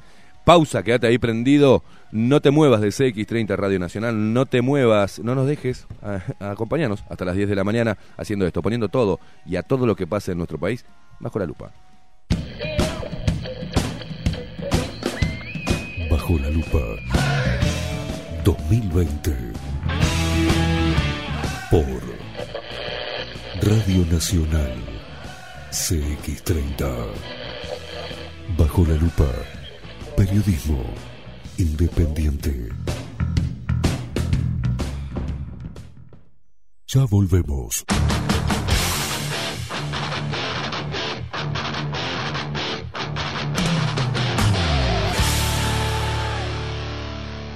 Bajo la lupa. En Homeopatía Farmeco, Farmacia Ecológica del Uruguay, nos dedicamos exclusivamente a la elaboración de productos naturales con los más altos estándares de calidad y seguridad. Homeopatía, terapias florales, fitomedicamentos, fórmulas magistrales, cosmética natural y alimentos naturales. Estamos en nuestras dos casas, Constituyente 1735 y en Zabala 1377. Teléfono 2 403 2341, WhatsApp 095 85 45 32. En la web www.farmeco.com.uy. Enviamos a todo el país. Café Jurado, directamente desde la planta hasta su propia taza, siempre garantizando la mejor calidad. Café Jurado, su cuerpo, su intenso sabor y su aroma hacen de nuestro café un placer único. Desde 1912, pasión por el café. La Carola. 13 años haciendo las mejores paellas y tortillas españolas de Montevideo. Sus chefs, Marcos y Carola, no solo ofrecen las mejores paellas, sino que también tienen las mejores pavlovas de la ciudad. Cuentan con un jardín exclusivo para tapeos, degustaciones de vinos y reuniones familiares. También ofrecen un menú express con opción de pasta y jugos naturales. De martes a viernes a partir de las 20 horas, sábados y domingos, también al mediodía. Instagram, La Carola Tapas. Gonzalo Ramírez 2225, esquina Juan Polié. Reserva tu lugar 099 24 20 72. La Carola, el clásico de la ciudad. Casa Dorita. Mayorista en papelería, juguetería y bazar. Más de 50 años en el mercado avalan la calidad de nuestros productos y excelencia en el servicio. Todo en papelería, artículos de oficina, insumos escolares, liceales, manualidades e insumos para arte. Con promociones permanentes a precios insuperables. Estamos en Arenal Grande 2457, esquina Domingo Aramburú. Ventas por mayor y menor al 2209 5510. Visita nuestra web www.casadorita.com.uy y haz tu pedido en línea. Recupera tu sonrisa. Dental 18, de la mano del doctor Gabriel Pintos. Te ofrece un servicio personalizado en odontología integral, prótesis estética, sin ganchos metálicos, ortodoncia, blanqueamiento en 40 minutos, implantes. Dental 18. 18 de julio 2247, apartamento 804, esquina Acevedo Díaz. Llama al 2 457 00 y agenda tu primera consulta de diagnóstico sin cargo. Horario de lunes a viernes de 10.30 a 18 y 30 horas. Atención personalizada y con hora previa. Dental 18, el lugar para recuperar tu sonrisa. 2 457 00. ¿Y si busco timbres notariales? Salón Libertad. ¿Y si busco juguetes? Salón Libertad. ¿Y si busco... No busques más. Salón Libertad. Tiene todo lo que te puedas imaginar. El salón más completo del centro. Agencia oficial de timbres notariales, profesionales y judiciales. ¿Y si busco fotocopias? También en Salón Libertad. Paraguay 1344. Teléfono 2900 3833. ¿Y si busco golosinas? ¿Y si busco refrescos? ¿Y si busco alfajores? También. Salón Libertad 2900 3833. Estudio Jurídico, Carlos Bustamante y Asociados. Paraguay 1248, apartamento 401. Telefax 2900-4474 o 2900-2156. Estudio Jurídico, Carlos Bustamante y Asociados. www.estudiobustamante.com Las videollamadas se volvieron parte de nosotros. Hacemos videollamadas porque queremos estar cada vez más cerca. En SWAT innovamos para estar contigo. Ahora podés hacer uso de la app de videoconsultas para que puedas resolver tus dudas cuando lo necesites, con la confianza y calidez de siempre. Bájate la app gratis en Google Play o Apple Store. Afiliate por el 2711-0711 o entra en swat.com.uy. Y ahora también en cualquier local de Red Pagos. SWAT, contigo, con todo. Cobertura parcial de asistencia médica. Y un día volvió. Con más fuerza que nunca. La 30. Radio Nacional puso la mañana de las radios bajo la lupa.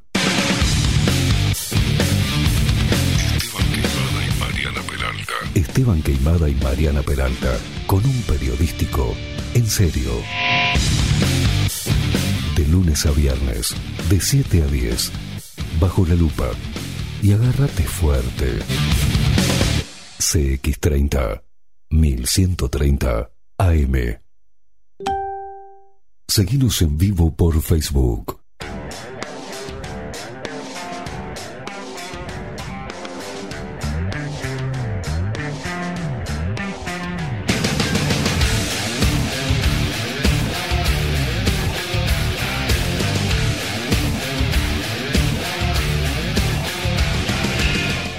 31 minutos pasan de las 8 de la mañana, seguimos en CX30 Radio Nacional haciendo esto que nos encanta, poniendo todos los temas, la actualidad del Uruguay bajo la lupa. Y este tema que vamos a tocar ahora también tiene que estar puesto bajo la lupa por la importancia que tiene a nivel laboral. Pero como siempre, Mariana, antes de arrancar y pasar a presentar al invitado de hoy, que ya los que están viendo la transmisión en vivo de Facebook ya lo pueden observar, tenemos que, como siempre, disfrutando del mejor café, café jurado. Las cápsulas de café jurado han sido elaboradas cuidadosamente para que el agua fluya a través de ellas, extrayendo toda la esencia de nuestro café, su cuerpo, su intenso sabor y su aroma único. Compartí todos tus momentos con las cápsulas y el grano molido de café jurado desde la planta a la taza, asegurando la mejor calidad. Pedilo al 093 554 715 093 554 715 Mariana y el showroom. El showroom de Café Jurado lo encuentran en Acevedo Díaz 2028. Acevedo Díaz 2028 entre Oquart y Pagola, allí a cuatro cuadras de la terminal de ómnibus de Tres Cruces, bien eh, a mano de, en el corazón de, de la ciudad. Allí los encuentran a Bernardo, a Paola, que los van a, a asesorar sobre toda la variedad, porque Café Jurado llegó a Uruguay desde España al mundo. Desde 1912 Café Jurado está eh, llevando su excelencia en café. Mire, yo acá estoy con una de las cápsulas. Esta de ¿Cómo le gustan las cápsulas a usted, eh? Preciosas. Es una Eh, cosa- este, el- creo que es la intensidad 8, sí, intensidad eh, 8 de Liz, pero tienen toda la variedad. eh, también tiene el café ecológico, que está buenísimo. Eh, pregúntenle a Bernardo y a Paola cuál es el mejor café jurado para su familia y seguro que se llevan también algún regalito, algo, díganle que son ah, oyentes de Bajo la Lupa. Así es. Eh, y Mariana, y voy a traerle un camión de, le voy a decir al café jurado que le traiga un camión para su casa, Mariana, de cápsulas. Así usted le jue- juega con las cápsulas. No, yo ¿Cómo? soy más del, del, del ecológico Ah, o del del ecológico, el ¿le gusta? expreso casa. Sí. el expreso Está. casa sale y sale. Y- yo y tengo la máquina tradicional, vio la, la Ah, italiana. Bueno, hay que hacer hay que hacer una gestión ahí Sí, para tenerla, sí, para que sí, tenga sí. La, la otra, la de las cápsulas, así juega con las cápsulas, con las cápsulas. Porque el café jurado es pasión por el café.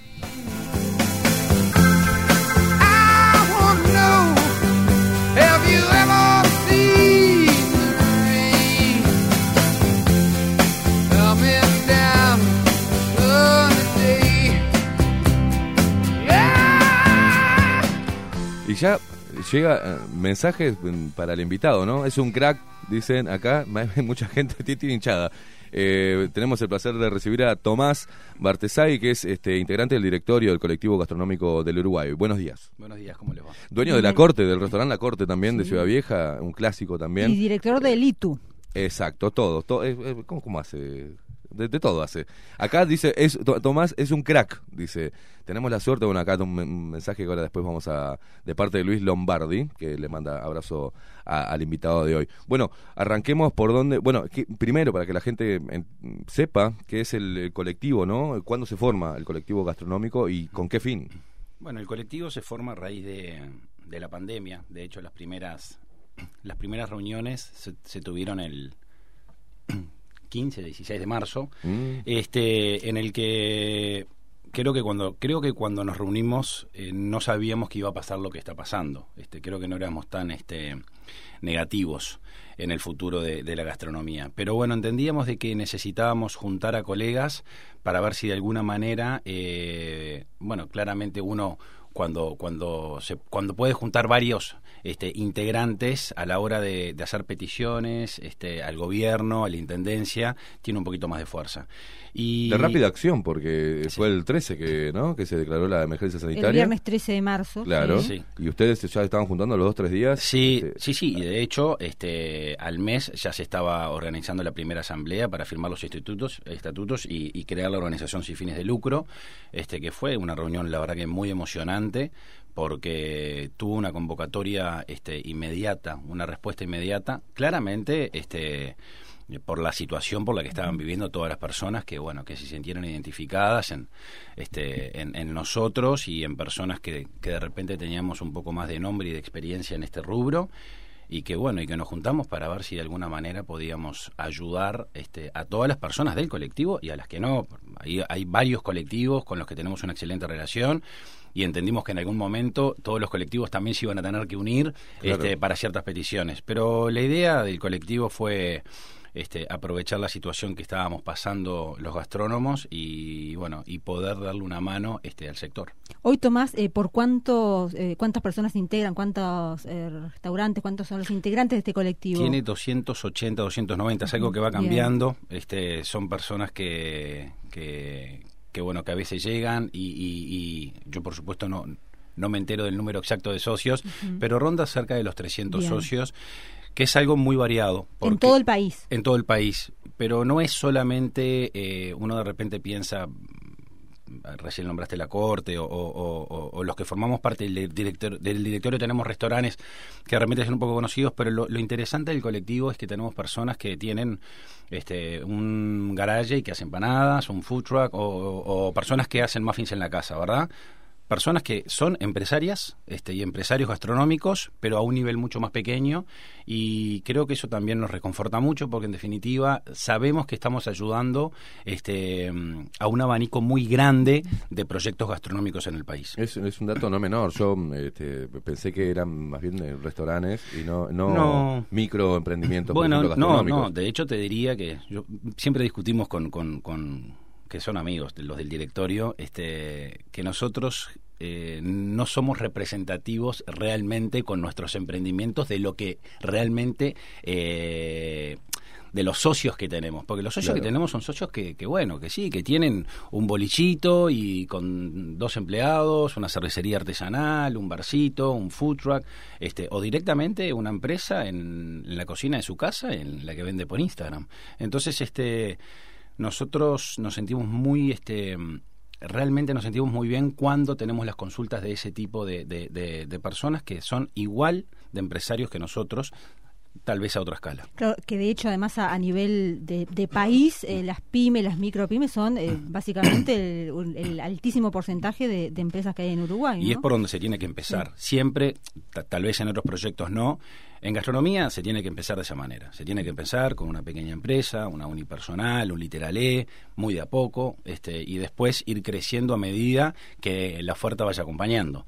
Este, porque, porque si no, este, generalmente hay un tropezón ahí importante. Si se, si se sale a lo grande, este, es un rubro bastante complejo. Entonces, hacemos mucho hincapié en atender este tipo de emprendimientos. Hubo, lamentablemente, ¿no? Porque no nos gusta que nada fracase, pero hubo, hubo este, emprendimientos gastronómicos que se le dio como, se arrancó con, con mucha pomposidad y terminaron desdibujándose y terminaron cerrando. Eh, Es, es, eh, es difícil en gastronomía porque no solamente, bueno, eh, los amigos, le mandamos un abrazo a, a la gente de los amigos de La Carola, que Sí. eh, teníamos muy, muy presentes de, de ellos lo que vivieron en, en pandemia, a qué se tuvieron que enfrentar, a qué se están enfrentando todavía eh, y lo difícil que es, ¿no? Pero, pero bueno, eh, vas creando no solamente, bueno, la corte lo mismo, no solamente, eh, bueno, tengo un restaurante y le doy el estilo publicitario, sino que es la comida, es este eh, la atención, la propuesta, eh, las ganas que le pongas y, y el estilo que quieras eh, pon- imponer dentro de la Y gastronomía. luego tener que hacer frente a lo que es la carga impositiva de- del Estado, que vaya si es, si fuerte y pesada, y en época de pandemia, ¿cómo, cómo ha sido eh, la... ¿Cómo han ido llevando estos meses de pandemia el sector gastronómico y cuáles son de ahora en más lo- los futuros pasos? ¿Qué es lo que necesita hoy eh, este sector que además mueve tantas fuentes laborales, que genera mucho trabajo? ¿Qué es lo que están necesitando eh, para, para poder seguir subsistiendo y poder crecer? Bueno, eh, muchas cosas en realidad. y de todas las cosas que hemos solicitado o medidas que se han solicitado, lamentablemente, por lo menos hasta ahora no hemos tenido respuesta positiva de ningún tipo. ¿No hubo reuniones? Hubo todo tipo de reuniones. ¿Sí? Absolutamente. Desde el presidente de la República, todos los ministerios, eh, los candidatos a intendente antes de que fueran, este, y ahora, de hecho, tenemos una reunión, este, está esperando, estamos esperando una reunión con, con, con COSE, porque también no es solamente un tema impositivo de BPS y DGI, también hay un tema A, a- a nivel, a nivel municipal, intendencia, es- claro. es- sí, sobre todo eh, permisos y costos de terrazas. Este, ahora, bueno, sobre todo con la pandemia, de que uno tiene que respetar los aforos dentro de- del emprendimiento, bueno, uno sa- quiere salir un poco hacia la calle y, y, bueno, y poder poner un deco. Y los costos son altísimos y bueno, se buscó si puede haber eh, alguna quita en, en- en el pago del metro cuadrado, extenderla hasta que esto termine, hasta bueno, hasta el 2021, diciembre del 2021, que la intendencia, que la intendencia entienda de que es bueno para todos que podamos utilizar el espacio abierto. Claro. Este, pero no, no hemos tenido, lamentablemente, no, no hemos tenido una, una respuesta positiva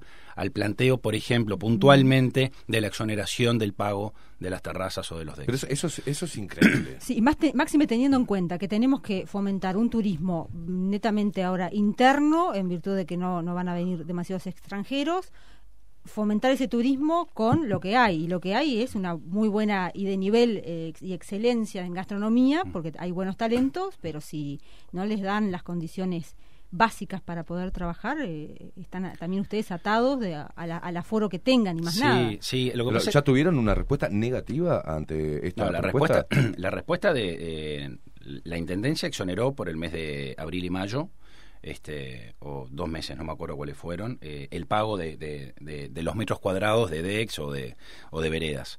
Pero después, este, pasó como que para ellos el, COVID y hoy se está pagando. Eh, pero en definitiva, lo que, lo que uno, lo que nos da lástima es entendemos lo del aforo y tenemos que cuidarnos entre todos. Vemos lo que está pasando en el mundo y tenemos que ser conscientes de que y hay gente que está peor que nosotros. Entonces, si vos tenés capacidad para 100 personas, bueno, en tu restaurante tenés que saber que de acá hasta que no nos digan lo contrario, van a entrar 50 y con ciertos protocolos. Entonces parece como que no tiene mucho sentido de que tenemos un integrante del colectivo este, que está en el centro y que está poniendo un deck en la vereda, eh, perdón, en la calle, tuvo que pedir. Todavía no lo tiene habilitado, o sea, cuatro meses, cuatro meses para poder habilitar un espacio para que la gente pueda comer afuera. Por supuesto, lo tiene que pagar. Aparte, los costos son eh, van entre 0,50 y una UR por metro cuadrado, dependiendo si tenés deck o no, si estás en la calle o en la vereda. Es un costo altísimo. Pero además de eso, tenés que sacar un seguro de responsabilidad civil una vez por año, que va entre 100 y 200 dólares por año. Tenés que dejarle tres meses de garantía al municipio antes de arrancar. Si, por ejemplo, vos gastas 30 mil pesos por mes, bueno, vos tenés que dejar 90 mil pesos guardados ahí. eh, ¿Garantía de qué? Si te vas a, que, que te vas a ir y vas a... Es una cosa como que siempre, siempre este, hay como este, presiones que nos obligan al final a no poner ese deck o este, a no invertir en un proyecto que ahora más que nunca necesitamos el espacio este, al aire libre. Entonces, eh, la verdad que a nivel municipal las respuestas no fueron, no fueron buenas, fueron negativas y esperemos que eh, en la próxima reunión con COSE eso cambie. A nivel impositivo, eh, bueno, no, en la reunión con el Ministerio de Economía se hicieron planteos este, que son planteos que en realidad no son planteos que se hacen por el COVID. O sea, la gastronomía De estaba- siempre. De sí, siempre. sí. La gastronomía, porque nosotros no podemos echarle la culpa al COVID este, a la situación que está pasando la gastronomía en Uruguay, porque porque es mentira. Nosotros antes del COVID, este, la situación de los emprendimientos gastronómicos eh, de Uruguay estaban muy comprometidos y de hecho es el COVID el que nos da ese baño de realidad Mm. y que nos hace darnos cuenta en dónde estamos parados. Un nivel En, de- en- en mucha- en muchas áreas. En muchas Puso- áreas. Puso, pero particularmente en esta, Sí, lo que pasa que tan relevante, ¿no? Para, para este tiempo ahora eh, Totalmente, turístico. Totalmente, totalmente. Este, eh, además, este, creo que a los gastrónomos nos cuesta mucho este, reconocer cuando este, las cosas no salen bien. Este, tenemos ahí como un pequeño ego que, que, que no nos permite hablar Mm. este, mal de nuestros proyectos cuando no están bien. No estábamos bien parados este, en febrero del, del, del 2020 y con nivel de endeudamiento lógico con, con, con, con los proveedores, este, con los bancos, es algo normal, es la moneda corriente. Eh, y bueno, claramente, si te agarra este, una situación como esta que deja de, te cierra la caja directamente eh, y los costos de los que vos hablabas, Se ese costo que tenemos tan grande. El famoso este, costo fijo, ¿no? Sí, enorme, este, y el Estado participa mucho de ese costo, entonces de repente uno tenía la fantasía de que, bueno, si fuiste tan socio durante tantos años, este, de repente en las malas vas Claro. a ser un socio que va a ayudar. Y, y no, no, no, este, el sueño quedó ahí porque no, no, no recibimos eh, ayuda. Bueno, sí, hay que reconocer que hay una ayuda que fue la del seguro de paro extendido, pero que la tuvimos todos. Claro. Eh, las tuvimos todos y, y gracias a eso, gracias a esa medida eh, del Ministerio de, bueno, de Trabajo, Economía, eh, sea, eh, pudimos de alguna manera eh, minimizar enormemente el costo de los recursos humanos. Pero ahora de vuelta está pasando lo mismo. Se termina ese seguro de paro extendido. Y por ejemplo, los restaurantes que están eh, en, en- en- balnearios no saben si van a poder tomar a todo el personal. Por un tema lógico, por lo que acabo de decir. Si, si tu restaurante tenía capacidad para 100, en Montevideo, además, en, el en, el- en- en la costa, en Uruguay, es un lugar que llueve, es un lugar que no siempre podés tener, porque aparte Claro. tampoco, eh, tampoco te permiten techar. Porque vos me decís, bueno, te permiten techar. Eh, y bueno, de última, si llueve o hace frío, bueno, igual podés tener, eh, aunque esté abierto, un techo que, que, que si hay lluvia, igual podés seguir vendiendo una cervecita afuera. Eso no se puede hacer. Entonces, eh, lo que pasa es que con el aforo que hay, los restaurantes no pueden tener a la cantidad de clientes que tenían antes, por lo tanto, no necesitan la misma cantidad de empleados Claro. y se está haciendo mucho para que haya turismo interno este y Dios quiera que salga bien pero entonces después lo que pasa es que qué pasa con los restaurantes que quedan en Montevideo no viene el turista el uruguayo ojalá que, que salga y entonces los restaurantes de acá tendrían que cerrar porque no hay público para los restaurantes de Montevideo entonces si tienen que cerrar tienen que volver a mandar el seguro de paro al personal no tenemos derecho al seguro de paro porque ya se consumió todo lo- todos los días que nos habían dado Mm. para el seguro de paro. Entonces, eh, hay una incertidumbre muy grande, muy grande, eh, a nivel eh, temporada y a nivel Montevideo. Porque como no sabemos qué va a pasar y sí sabemos que todavía no está extendido el seguro de paro, eh, puede haber un problema en puerta muy grande. Tomás, eh, tú hablabas de la cantidad de gente que está en el seguro de paro eh, extendido. Eh, ¿Tenés eh, eh, porcentaje o número? ¿Te acordás de memoria aproximadamente? No, no, porque eh, ahora todos los emprendimientos este, de temporada están tomando a mucho de ese De los que personal. están en el seguro. De los que están en el seguro, porque claramente este, sí también es cierto que ha pasado, por ejemplo, ha pasado sobre todo en Maldonado, en Punta del Este, que han tenido un invierno, gracias a Dios, un poquito mejor del que se esperaba. Mucha gente se fue a hacer la cuarentena este, eh, a Maldonado y a Punta del Este, entonces ya se había tomado. Y, y después no es que vos tomás al personal el 15 de diciembre, el personal se empieza a tomar un poco antes para aceitar la máquina, etcétera. Y acá en Montevideo, eh, como el seguro eh, prácticamente ya se estaba venciendo, mucha gente ya tomó o tomó la decisión de despedir al personal. Pero, pero sé, sé que estaban, sé que se estaba hablando de entre 8 y 9 mil personas más o menos de gastronomía que estaban en el seguro de paro. Es un número importante. Y eh, un en un sector además que, que mueve tanto, además es una cadena, ¿verdad? De- porque ahí mueven proveedores, eh, quienes están trabajando en los distintos eh, centros gastronómicos. ¿Qué dicen eh, las autoridades, no solo del Ministerio de Trabajo, sino el hablaron con el ministro de Turismo? Se tuvo una reunión con el Ministerio de Turismo. eh, la sensación que nos quedó eh, con respecto a la reunión con el Ministerio de Turismo es que hicieron y solicitaron lo que nosotros pretendíamos que fuera una medida que, que ayudase al sector. Y en definitiva creo que todo termina en manos del Ministerio de Economía y es el Ministerio de Economía quien no ha podido darle al sector gastronómico este, ese aire que estábamos pidiendo. O sea, hoy la llave la tiene eh, Arbeleche. Yo creo que la tiene Arbeleche y Alfi. Yo creo que son las dos personas que, que dan el dedito para arriba o para abajo. Y no, no quiero personalizar un- este, una Sí, decisión. poner- poner las caras, este, pero, un poco este, viendo y analizando la interna y viendo cómo se maneja, este, eh, sí nos da la impresión de que el Ministerio de, Turismo quiso este, eh, ayudar al sector gastronómico y no, tu- no tuvo la respuesta que de repente ellos hubieran querido que nosotros tampoco. Eh, lo que hicieron con la hotelería creo que fue una medida muy buena y en definitiva no deja de ser este, una decisión del Ministerio de Economía porque no cobrarle el IVA a los uruguayos durante el verano, bueno, es una medida que de recaudación fiscal, o sea, directamente están renunciando a la recaudación. Bueno, nosotros pensamos que para gastronomía también iba a venir este un lineamiento por ese lado y, y nuevamente hablando de IVA porque lo hablamos en su momento pero por otro lado este bueno fue un no rotundo y, está, y el Ministerio de Economía nos dijo que dejemos de, de jorobar con el tema del IVA porque ¿Plantearon alguna otra opción, al- otra alternativa? Eh, no, lo que se planteó en su momento, lo que se le planteó al Ministerio de Economía era que nosotros entendemos que la gastronomía en Uruguay tiene que, el consumidor tiene que pagar un IVA mínimo. Eh, porque es, es algo que, que- que se da en el mundo. Este, porque la, la- la materia prima en gastronomía tiene IVA cero o IVA mínimo. Siempre está la discusión de el IVA lo paga el cliente. Sí, sí, está clarísimo que el IVA lo paga el cliente y así como el cliente, uno, uno es un agente de retención del IVA. Un cliente paga, yo el IVA lo tengo que guardar en una cajita y después ese IVA lo tengo que dar. Está todo bien, yo lo entiendo eso.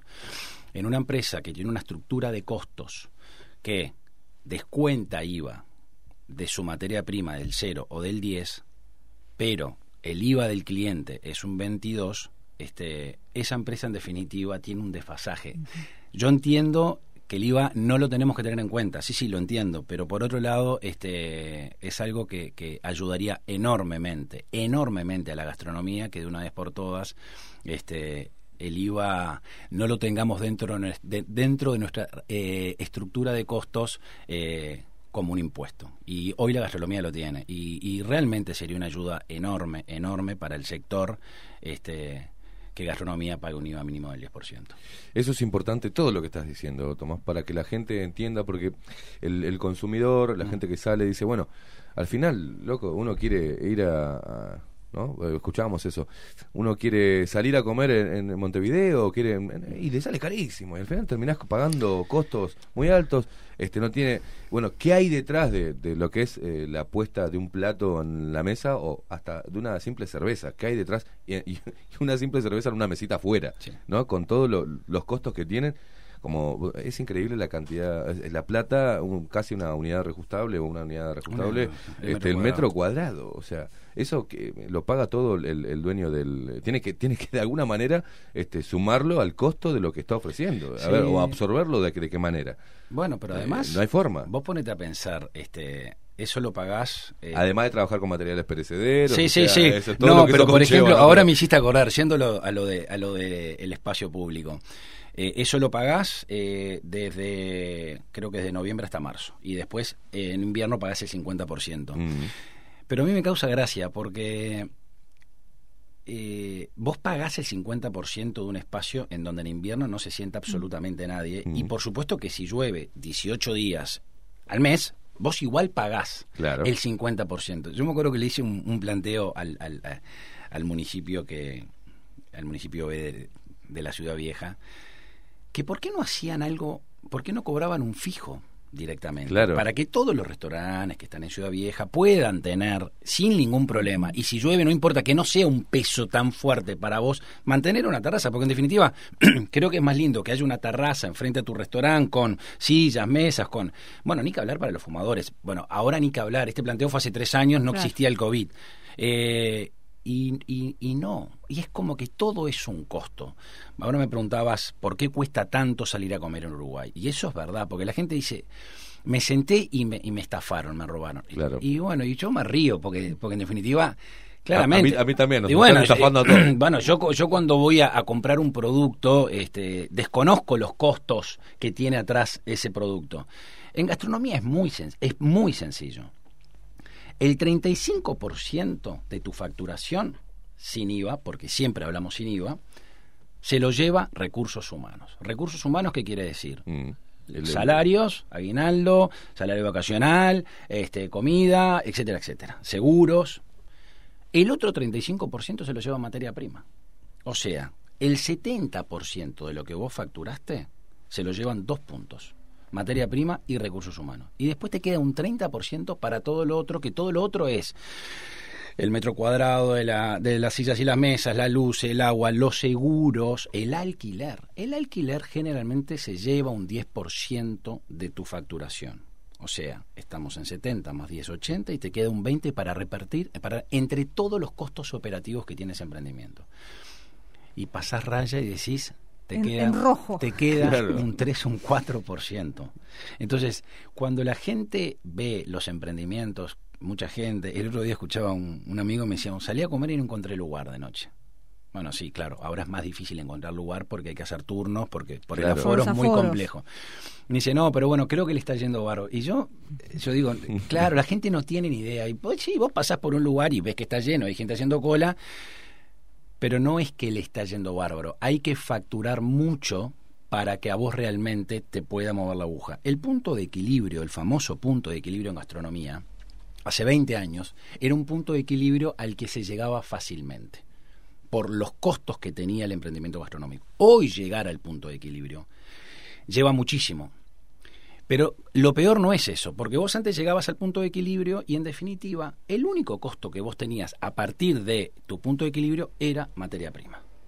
O sea, Claro. entonces la ganancia era, podíamos decir que era exponencial y por eso existía la ganancia que había hace 20 años del 20-25%, pero por abajo de la pata. Hoy, llegar al punto de equilibrio cuesta muchísimo. O sea, empatar cuesta muchísimo. Pero ¿qué pasa? Hay costos asociados a esa facturación que sigue, que no es solamente materia prima. Por de pronto, la famosa tarjeta de crédito. Vos vendiste con tarjeta de crédito, 3,25 se lo lleva la tarjeta de crédito. Vos vendiste con pedido ya, con una aplicación, lo que sea, 20% se lo lleva. Entonces, no es que vos llegaste al punto de equilibrio hoy y pasa a ser una buena ganancia porque lo único que tenés es el costo de materia prima. No, hay costos asociados hoy a la facturación después de tu punto de equilibrio que antes no estaban. Y eso es lo que hace llegar a un margen de rentabilidad eh, digno en gastronomía. Eh, es, es muy complejo. Es muy complejo, pero es importante todo lo que estás diciendo, Tomás, para que también la gente, la audiencia, escuche, que abra un poco la cabeza también. La, mm, me, me queda, vuelvo, vuelvo a ir a, a algo que es de sentido común. Si de un lado eh, este gobierno, los ministerios, el Ministerio de Salud, está continuamente, y todos los ministerios, ¿no? Este, y cada actor político que, que integra este, este tanto eh, oposición este, como gobierno, hablan del COVID-19, hablan de la conciencia, ¿no? Hablan de la responsabilidad individual, hablan de la responsabilidad colectiva. Ujú. Sí, sí. Se genera todo esto. ¿Y cómo puede ser que una medida tan importante como habilitar mesas afuera y más teniendo este, una temporada turística a la cual no van a ingresar muchas personas que debemos fomentar, ¿cómo puede ser que ya no esté eso implementado, ¿no? Para que los eh, proyectos gastronómicos, para que los restaurantes puedan aflojar un poco, para que la gente también pueda sentir más confianza, estar al aire libre, en un lugar eh, con, con más distancia, que ese aforo que reduce, eh, eh, digamos, la caja diaria, Correcto. eh, los cubiertos, los puedas complementar afuera, este, para seguir aguantando todos juntos el envío. Es una cosa de locos, a mí me pone, yo me pongo, me pongo mal. con Vamos a ¿no? recordarle a la audiencia para que quienes están siguiendo la- el programa a través de Radio Nacional, estamos hablando con Tomás Bartesagui, eh, directivo del colectivo gastronómico del Uruguay, contando la, la realidad del sector que no es ajeno a esta pandemia y bueno, y, y qué opciones y, y- y medidas se están tomando para poder eh, seguir adelante. Próxima reunión, eh, Tomás. Estamos esperando la reunión con COSE. Carolina Eh, Cose, la nueva intendente de Exactamente. Montevideo. Eh, creo que tenemos esperanzas en esa reunión. Carolina creo que es una mujer este con la cabeza un poco más abierta a lo que se refiere la realidad del sector gastronómico. Creo que, que por lo menos deseamos todos que, que este planteo, sobre todo sobre los ciertos permisos, ciertos horarios de cierre, este, que se entiende, se entiende, En, en materia de horario de cierre, ¿qué están planteando ustedes? extender un poquito más, porque si uno se tiene que quedar hasta las 2 de la mañana, uno entiende este eh, O sea, ¿qué pasa después de las 2 de la mañana que no pase antes? O sea, bueno, eso, eso hay un- también- ta- ¿sabes lo que pasa? ¿Cuál es la, es No, pero al final también siempre termina siendo eh, la irresponsabilidad del propio ciudadano de que no puede tomar una cerveza afuera sin hacer ruido, ¿no? Porque ese es el tema. Porque no sería tan complicado. Eh, el tema es que no es que es una medida arbitraria de la intendencia para hacerle daño a los gastrónomos o a los bares. No, lo que pasa es que los vecinos están hartos de que es lógico, yo lo entiendo. Si yo estuviera, eh, vivo en un apartamento y abajo mío hay un boliche y eh, son las 4 de la mañana y sigue habiendo un lío, tiene que haber un poco más de responsabilidad por parte del ciudadano. Tenemos que usar los espacios públicos de otra manera. Así como tenemos que usar el tapaboca, tenemos que usar los espacios públicos de otra manera. Porque gracias a eso, este un bar podría llegar a facturar un poco más. Y de Hoy, hoy el cierre es a las 2 de la mañana. Sí. ¿Cuál sería el planteo de ustedes? ¿A, a- a ex- ¿Llevarlo hasta cuándo el cierre? Llevarlo hasta las 3, 4 de la mañana, con un uso responsable de la vereda. Vos imaginate lo que te cambia la caja. Claro. Si vos podés, en la vereda, aunque no tengas sillas y mesas, pero que por lo menos puedan estar los jóvenes sentados en el cordón de la vereda tomando una cerveza, y esa es la diferencia de ese famoso punto de equilibrio al que nosotros queremos llegar. Bueno, hasta acá empaté. Bueno, me dieron un poco de aire, bajando algunos costos y permitiéndome extender un poco el horario, por lo menos para poder facturar un poco más. Facturar no siempre significa ganar, pero en definitiva con mayor facturación este, se acerca claramente. Tenés el retorno, aparte sigue siendo, tenés el retorno de personal. ¿tá? Porque obviamente si por ejemplo se abrís una, te habilita una terraza, vas a tener, vas a eh, es lo que generar dijo- más cubiertos, Sí, vas a es lo que dijo ella, es la cadena, ¿no? En la el cadena. momento en el que se genera consumo, y acá eh, esta máquina la mueve el consumo, y el consumo somos los ciudadanos y los clientes que queremos ir a comer a ese restaurancito, a ese barcito.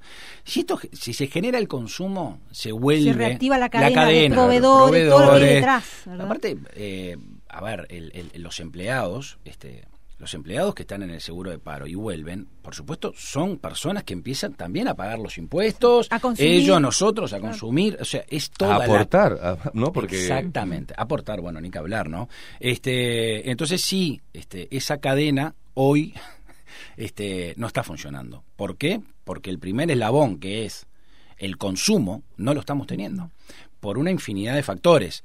Pero entendemos de que el gobierno o las autoridades de la intendencia tienen herramientas para ayudarnos a generar un poco más de consumo, respetando absolutamente todos los protocolos. Acá en ningún momento la medida que se toma el cierre de fronteras es lo más acertado, eh, por supuesto que sí, porque aparte es mirar, mirar al mundo y ver lo que pasó, o sea, no estamos en desacuerdo con las medidas que se están tomando para cuidarnos, porque nos están cuidando muy bien. Eh, De hecho, creo que si algo está saliendo mal, somos lo mal que estamos este, haciendo nosotros las cosas, los ciudadanos las cosas. Entonces, estamos de acuerdo con el cierre de fronteras, pero hay medidas que pueden ayudar. No, no, me- claro, me cerrás, me cerrás fronteras, está bien. ¿Va? Está bien. Está bien. Bueno, reactivame. Entonces, Reactivame el claro, consumo, consumo adentro, ayúdame un poco a... interno.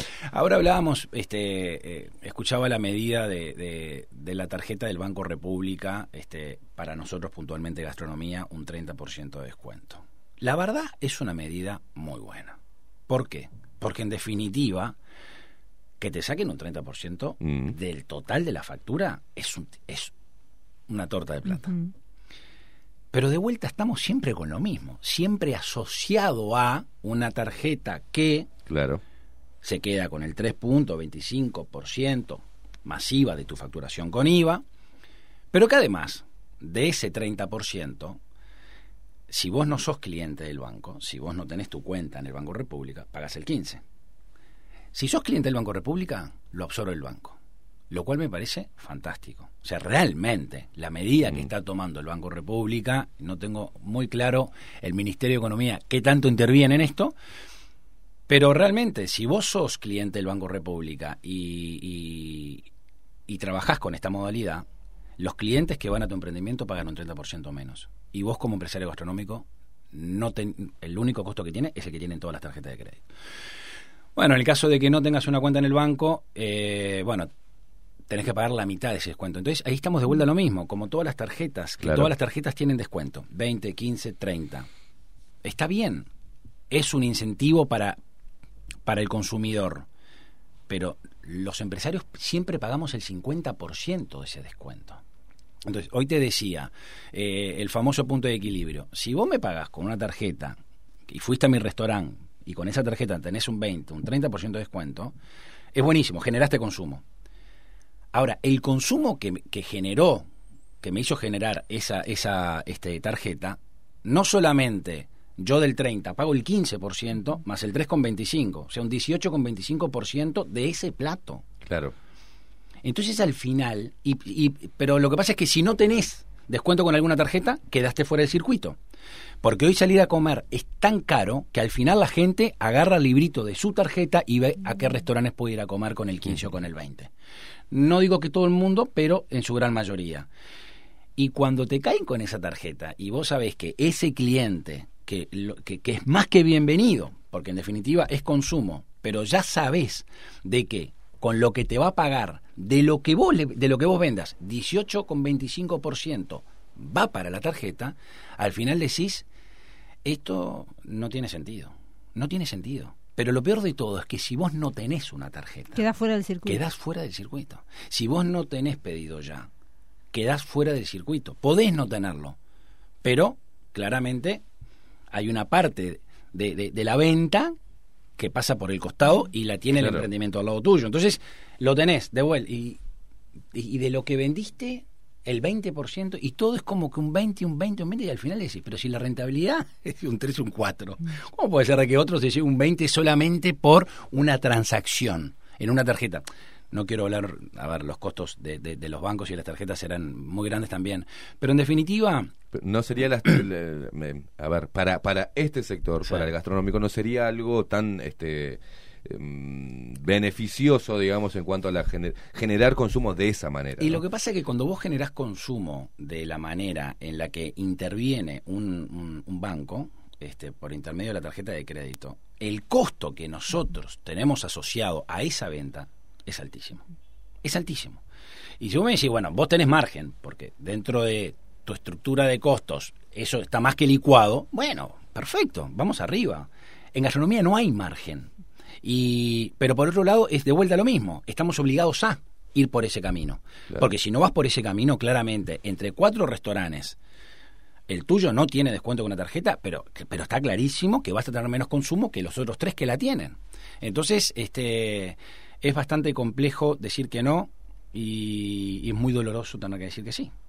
Y bueno, entonces todos vamos hacia el camino de, de- de las tarjetas y de las aplicaciones y nos estamos metiendo como que en un pozo cada vez este más grande del que va a ser muy difícil salir. Tomás, ¿hay algún modelo eh, en materia de, en, en el rubro gastronómico a nivel internacional? Tú además tenés mucha experiencia en ese sentido, eh, que sería, digamos, el, el más eh, redituable para tra- trasladarlo a, a Uruguay? Eh, ¿de qué te- ¿A qué te referís? ¿Modelo materia- gastronómico en, en, general? sí, en, y en materia de, de subvenciones de estatales, en fin. No, a ver, lo que queda claro, lo que queda claro es que los grandes emprendimientos son emprendimientos que, que cuesta muchísimo mantenerlos. Cada vez hay que tener eh, emprendimientos más chiquitos, con la menor cantidad de metros cuadrados posibles, con la menor cantidad de personal posible. A pesar que uno antes no se medía en contratar a una persona, porque en definitiva, hoy el costo que vos tenés, vos siempre, vos cuando querés contratar a una persona siempre hablas del líquido que va a cobrar, porque lo que, lo que le gusta al entrevistado es saber cuánto, al final cuánto le va a quedar. Pero vos fíjate que el líquido, vos tenés que multiplicarlo por 0,9, o sea, es casi el doble el costo empresa de ese empleado. Entonces imagínate si te pensarás, porque te lo pensás, y aparte vos tenés que pagar algo digno, o sea, tenés que pagar dentro de los laudos y sobre laudos para, para que el personal esté contento, pero después decís, pero pará, si esta persona gana 25 mil pesos, el costo empresa de esa persona es 48 mil, es casi el doble. Entonces vos decís, bueno, un empleado eh, son, es un costo empresa de 40 mil pesos. Sí, en gastronomía el costo empresa de un empleado son 35, 40 mil pesos. Ya está, es así. Entonces te lo, te lo cuestionás. Y entonces el modelo a seguir y el que se y el que claramente en Uruguay ya está pasando es minimizar enormemente los recursos humanos, minimizar el metro cuadrado que vos tenés, este, para de alguna manera cambiar un poco este, esa estructura de costos que es tan pesada, eh, sobre todo a lo que se refiere eh, alquiler y recursos humanos, y bueno, y poder ganar algún puntito de ese lado. Pero los emprendimientos grandes son emprendimientos muy complejos y que tienen que apostar al volumen. Eh, y en Uruguay no hay mercado para ese volumen. No hay mercado para los chiquititos, porque además ese es el tema, ¿no? Entendemos que el principal problema que tenemos acá es que hay un desbalance brutal entre oferta y demanda. Uruguay no tiene este eh, el público No es Argentina, no tenemos el nivel de, de- de gente. no, no, y, y es el principal problema que hay, ¿verdad? No hay tanta gente para la cantidad de emprendimientos que tenemos. O sea, abren, abren, abren, sin un estudio de mercado, sin saber muy bien, bueno, sé hacer cervezas con unos amigos, se abre una cervecería y, y bueno, y me quedan bárbaras las tartas y los muffins, abro una cafetería y, y la gente se tira al agua y piensa que tener un restaurante está... Y no es así. Es un emprendimiento complejo, con márgenes bajísimos. Y bueno, y eh, en realidad se dan cuenta a este, al año y medio, dos años, que es el, el, el tiempo en el que uno se da cuenta que está en el horno y tiene que cerrar con un déficit brutal, ¿no? No, no solo gastronómico, también eh, ese ese tiempo eh, para el empresario es eh, año año y medio para hacerse el balance y decir para este porque uno cuando empieza no hay algunos emprendimientos que se hacen este bueno desde desde la copia ya que le fue bien Correcto. hago- vengo por este lado que está bueno y otro desde la pasión no el, el que lo hace desde la pasión por lo que le gusta va a estirar este eh, si no le va muy bien lo va a estirar y va a empezar en la rosca de saco un préstamo y sigo invirtiendo, aguanto un año más, este, invierto en publicidad, invierto acá, invierto allá y termina en, en un momento, lo hablamos acá en el programa siempre, cuando pasa algo, eh, ni que hablar de lo que pasó en el 2002, ahora con la pandemia, cuando esa caja diaria deja de funcionar, pero el- el- las obligaciones que, que- que asumiste para poder mantener al personal, para poder mantener la propuesta y todo, quebrás. No, no hay otra. No hay otra. eh, no hay otra. No, no hay otra lectura. Quebrás. Este, y, y es muy importante eso, cómo juega eh, el gobierno departamental en este, en este momento, en, un, en una sensibilidad que tendría que tener, ¿no? También en una estrategia alineada al gobierno de fomentar ese turismo interno, de buscar las maneras, ¿no? Eh, de, de fomentarlo mm, de la forma más simpática. Una de ellas es, bueno, esto de, voy a seguir haciendo hincapié en esto, lo de las terrazas es fundamental. Es fundamental que la gente pueda, con este calor, eh, ser motivada, porque vos le decís a las personas que los restaurantes, o cada vez va a haber más terrazas, genera un color en la ciudad y gene- eso incentiva también a salir. Por Saber que vas a poder, que vas a estar al aire libre, que no vas a tener problemas, que vas a poder fumarte un cigarro. Por supuesto. Eh, hay un montón de cosas que Sí, sí, sí, por incentivan a salir este, y de una manera responsable. Raro que, bueno, esperemos en esta reunión con Carolina Cose que pueda llegar, por lo menos eh, eso, ¿no? Como primera medida, ni que hablar toda la parte impositiva eh, desde el Ministerio de Economía, que le, ya le, ¿cómo fue que le, que, que te- que le dijeron? No, como que no, no, No, jodan, no, no, jodan con el no IVA. no más al con lugar. No jodan más con el IVA porque no, no se los vamos a dar. Este, menos en este Me quedó momento. una consulta, Tomás. Eh, hablábamos, mm, focalizábamos mucho en Montevideo. ¿Qué pasa, por ejemplo, con la situación de los gastronómicos eh, en otros puntos del país? Por ejemplo, eh, Colonia, Rocha. ¿Cómo, Están cómo muy- está? ¿Están lo eh, mismo? No, están mucho peor. Están peor. Colonia está realmente muy comprometida. pero muy comprometida. Colonia toda la vida fue Argentina dependiente, claramente. Este, la situación de Colonia es, este, es muy triste. O sea, realmente ellos, el panorama que tienen es, es complejo, pero aparte... Eh, el, el, el, el que ya tenía emprendimientos en Colonia eh, sabía que era un poco más corta la, la, la, la temporada, por así decirlo, y los arrastró eh, el hecho de no tener el turismo que tiene Colonia. Es muy turista Colonia, Sí. eh, y no tanto mercado interno ni tanto eh, turismo interno. Entonces, eh, sinceramente, no, no, no sabemos muy bien cómo se va a comportar el uruguayo. eh, eh, si se va a escapar a Colonia o no, entendemos que sí, pero tampoco creemos que vaya a ser el destino preferido. Este, entonces, el consumo que se pueda generar, no sé si realmente va este, a darle un poco a darle el aire que necesita para salir del pozo en el que están metidos, ¿no? Este, pero, pero bueno, eh, Rocha creemos que sí que va a estar un poco más, este, que va a estar, van a estar un poco mejor. Bueno, dependerá también de las autoridades departamentales de, de Colonia, que, to- genera una movida Sí, turística sí, acompañada sí, de- sí, de- sí. Quería hacer una acotación con respecto, perdón, 30 Sí, sí, segundos. este, el otro día, este, un alumno me dice, este, escuchó una nota en el que yo decía esto de que los emprendimientos gastronómicos, este, no funcionan. En realidad hay que hay que aclarar una cosa y esto lo digo una- de- es una opinión muy personal. Eh, el emprendimiento gastronómico que no funciona es porque quien está atrás de ese proyecto no sabe gerenciar un emprendimiento gastronómico, no tiene las herramientas para llevar adelante un negocio gastronómico. Porque como digo una cosa, una cosa también digo otra. Los emprendimientos gastronómicos en el que los propietarios están atrás, forman parte de la nómina de ese proyecto, tienen las herramientas de administración, de recursos humanos, de compra y de gestión, son emprendimientos que funcionan. Otro grave problema que tiene la gastronomía, primero el tema de oferta y demanda. El segundo es que quienes están atrás de los proyectos no tienen las herramientas para saber llevar adelante ese proyecto.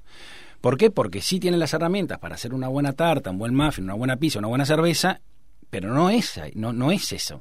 Es mucho más que eso. Es un, es un negocio, es una empresa que hay que saber administrarla. administrarla. Administración, marketing, recursos Todo, humanos. absolutamente exacto. todo. Lo Entonces- importante de la preparación. Exactamente, entonces este, también es importante decirlo, no es que todos los emprendimientos cierran, no, no, no.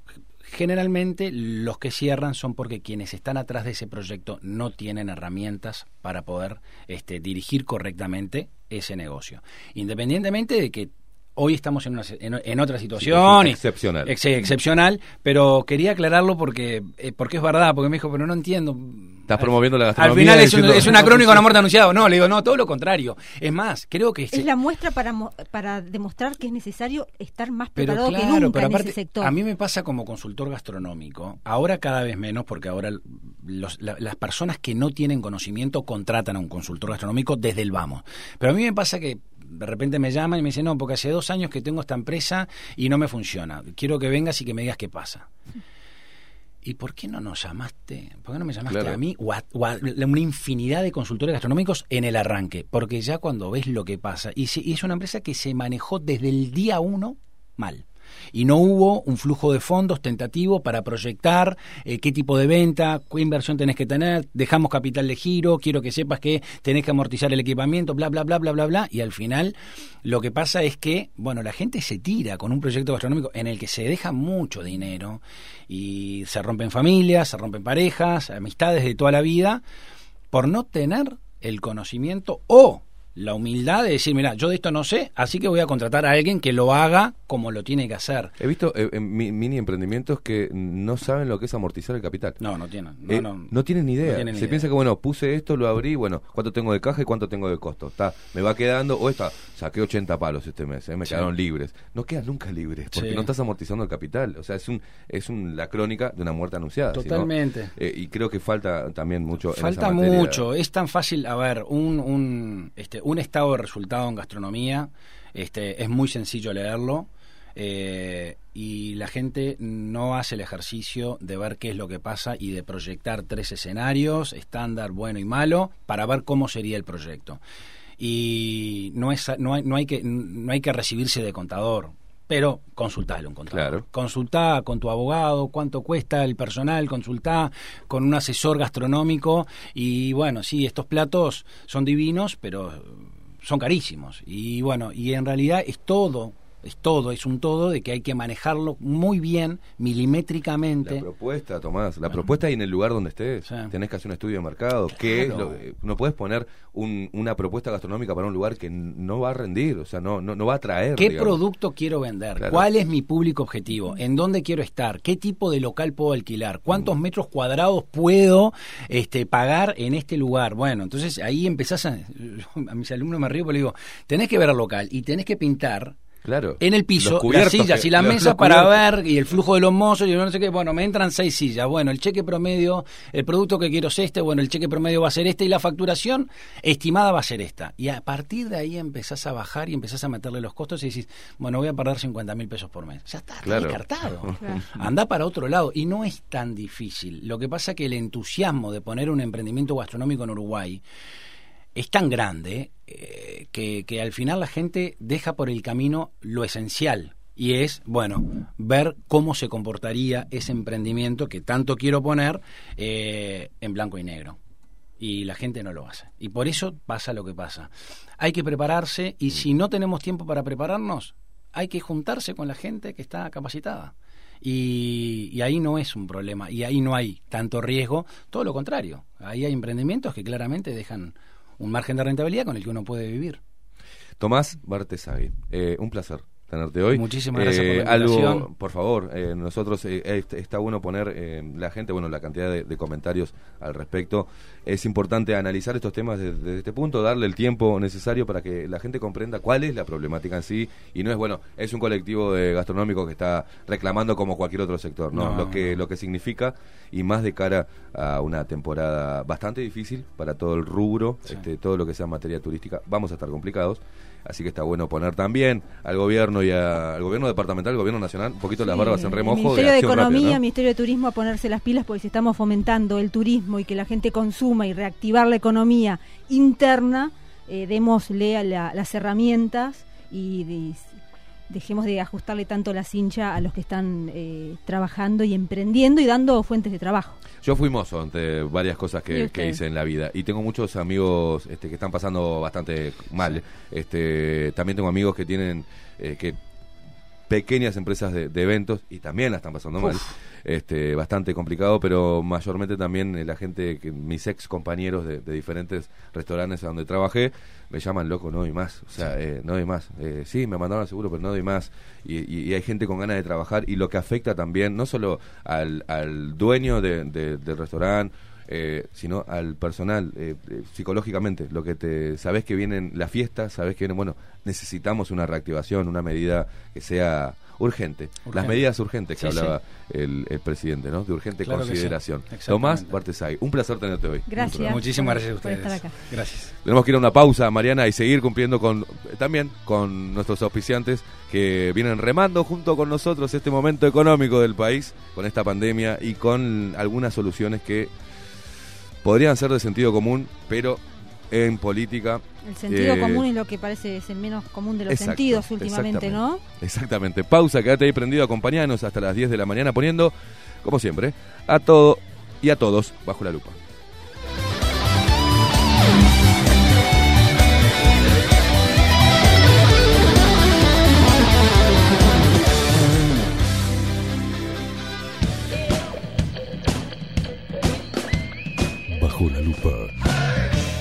2020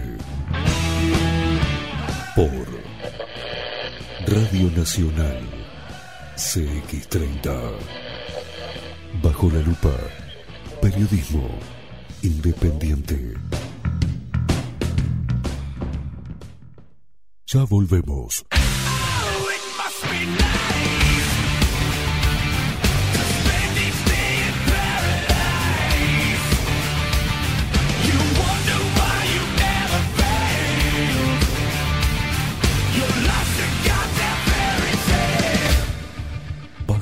Bajo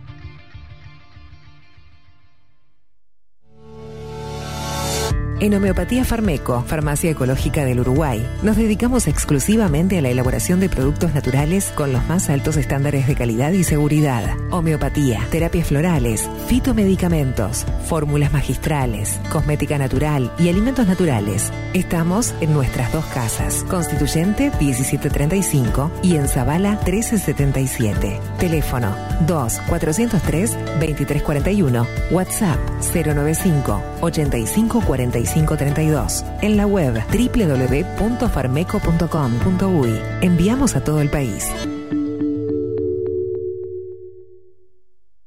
Café Jurado, directamente desde la planta hasta su propia taza, siempre garantizando la mejor calidad. Café Jurado, su cuerpo, su intenso sabor y su aroma hacen de nuestro café un placer único. Desde 1912, pasión por el café. La Carola. 13 años haciendo las mejores paellas y tortillas españolas de Montevideo. Sus chefs, Marcos y Carola, no solo ofrecen las mejores paellas, sino que también tienen las mejores pavlovas de la ciudad. Cuentan con un jardín exclusivo para tapeos, degustaciones de vinos y reuniones familiares. También ofrecen un menú express con opción de pasta y jugos naturales. De martes a viernes a partir de las 20 horas, sábados y domingos, también al mediodía. Instagram, La Carola Tapas. Gonzalo Ramírez 2225, esquina Juan Polié. Reserva tu lugar 099 24 20 72. La Carola, el clásico de la ciudad. Durante la pandemia, con Fútbol 1130 nos fuimos de viaje al pasado. Llegamos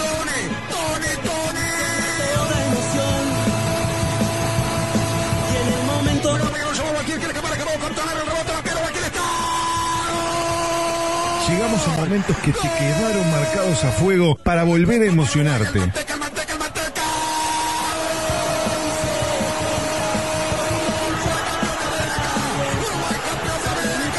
Es hora de volver. Por eso, en este nuevo retorno, estaremos junto a ustedes para acompañarlos mejor que nunca, para llevarte todo el fútbol que querés escuchar con el equipo de fútbol 1130, llegando a todo el país. Copa te aliento y te sigo. Salir campeón y abrazarme contigo.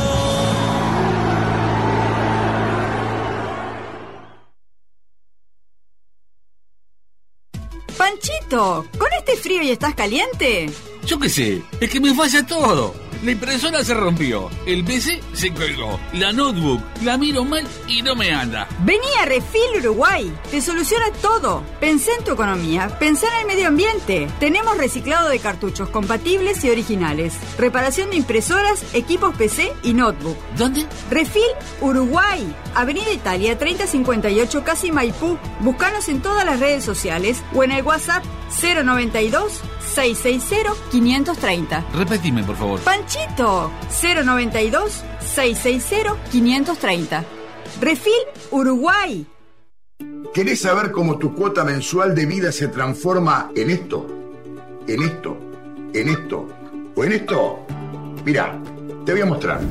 Ingresás a vidashop.com.uy o descargas la app en Android o iOS. Creas tu cuenta y completás el formulario. Tu cuota mensual se va a convertir en vida pesos para que puedas canjear productos o los transfieras a la persona que quieras. Disfruta todos los beneficios de VidaShop y compartí vida. Ingresá en vidashop.com.uy o descargala en Android o iOS.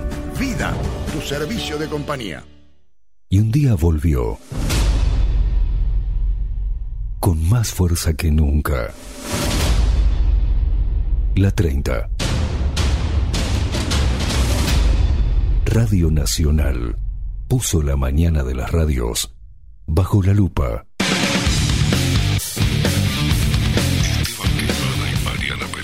Esteban Queimada y Mariana Peralta con un periodístico en serio. De lunes a viernes, de 7 a 10, bajo la lupa. Y agárrate fuerte. CX30, 1130 AM. WhatsApp bajo la lupa 099 471 356.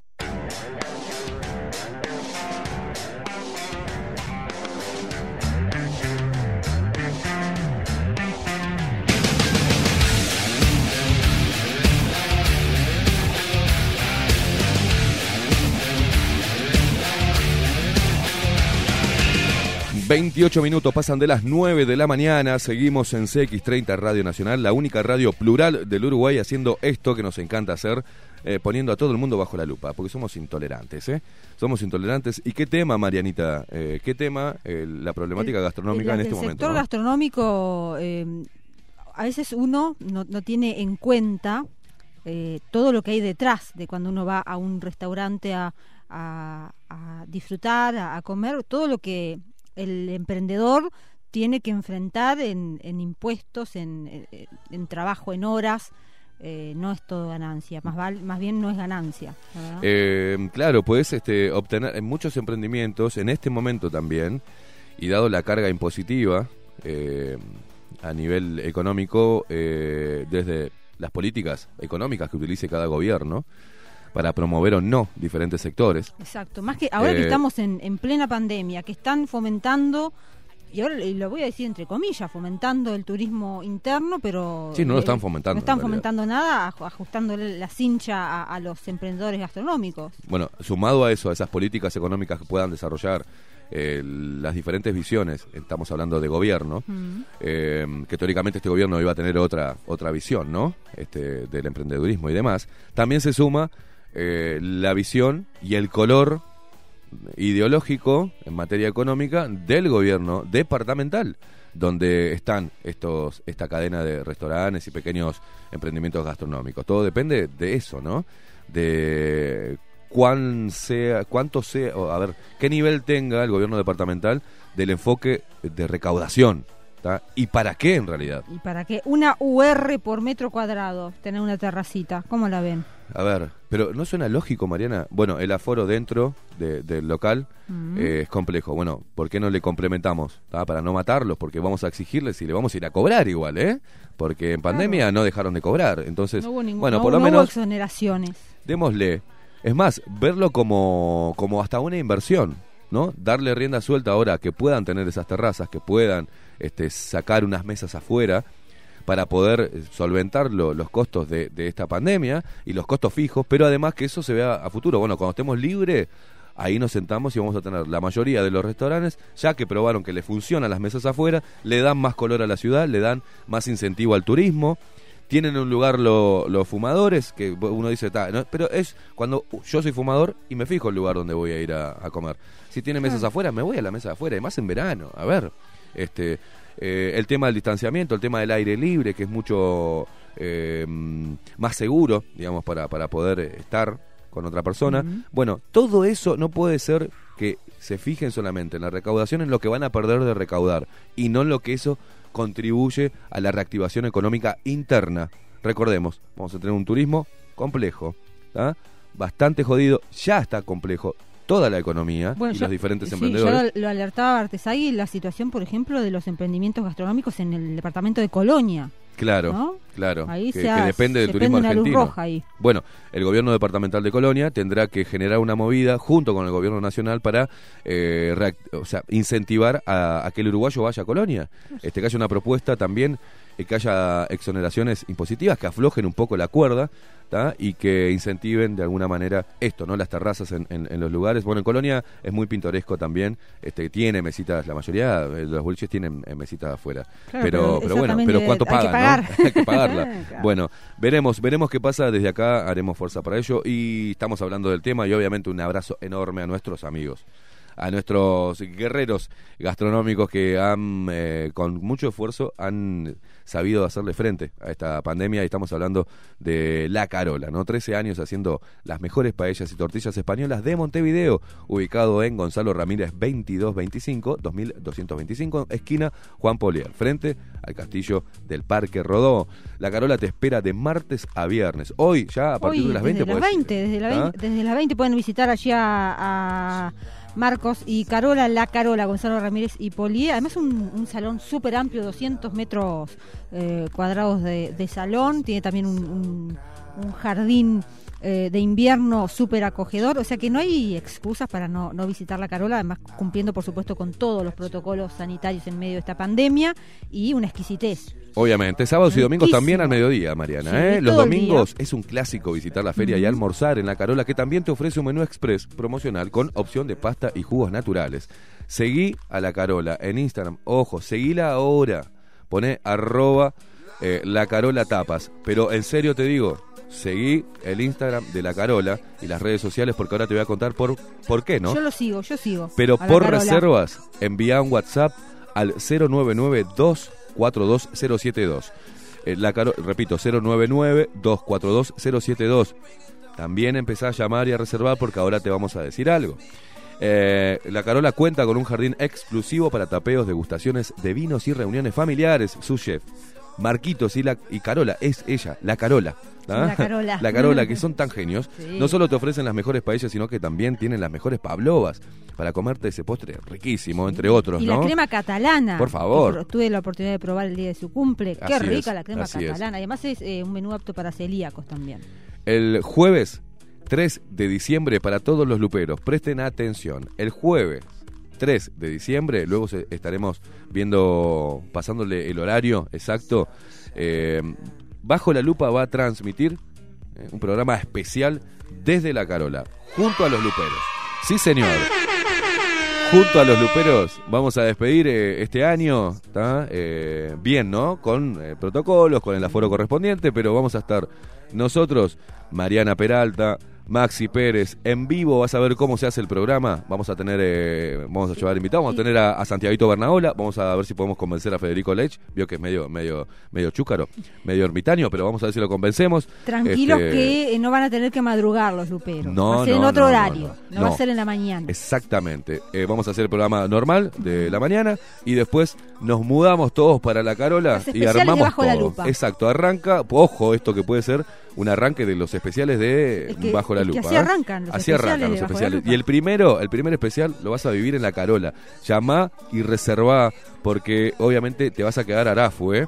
099-242-072. Eh, Llegado la fecha ya eh, en esta semana vamos a estar coordinando bien el horario, vamos a hacer un flyer, ¿eh, Maxi, para invitarlos a todos junto con la Carola. Y va a estar, eh, esperemos que vaya también Gonzalito López Tuana, así que va a ser un programa completo. Mientras que comes algo, me- me- no algo, mientras que comes rico y probás las mejores paellas y toda la propuesta gastronómica de la Carola, mientras que después te tomás un café jurado junto con el postre, sí, nos vas a tener a nosotros ahí eh, junto a vos cerquita, este, a dos metros, ¿no? Después de dos metros. Eh, aclaro por las dudas. dos metros después de nosotros vas a estar viendo cómo se hace el programa y compartir un momento con todos los luperos que tanto cariño nos vienen demostrando eh, desde hace tiempo Van ya. a ser parte del Eh, van a programa. ser parte, parte del programa. Vamos a hacerlos interactuar un poco. Pa, quiero que ya llegue ese jueves. Sí, sí, quiero, quiero estar ahí. Maxi está como loco. Este, después vamos a hacer, después de eso, un- un- vamos a editar un video. Estamos armando eso también con el backstage. eh, con la llegada, con todo, va a estar muy lindo así, por lo menos nos quedamos con un lindo recuerdo los luperos, nosotros desde acá, la Carola también, de para arrancar con, con una sonrisa también eh, el 2021 para dejar atrás las cosas malas que pasaron en 2020. Nosotros tenemos dos cosas. Nos pasaron cosas malas a nivel personal, pero a nivel programa, la verdad que supimos sortear un montón de obstáculos, Mariana, Sí. juntos en equipo y venimos creciendo en este 2020, venimos sumando este, gente que, que se viene acercando a ver de qué va este programa y tenemos a los luperos fieles de siempre, ¿no? Toda la vida, toda la vida no, desde que arrancamos hasta ahora, que no cambian, que no escuchan otra cosa, que son muy fieles, así que le mandamos un abrazo a todos y los esperamos. Jueves 3 de diciembre en La Carola. Bajo la lupa, una edición especial, un especial de, de este programa que hacemos con, eh, como decía, eh, Con ¿cómo es? Silvio Solán, con amor. Que, que lo hacemos con amor.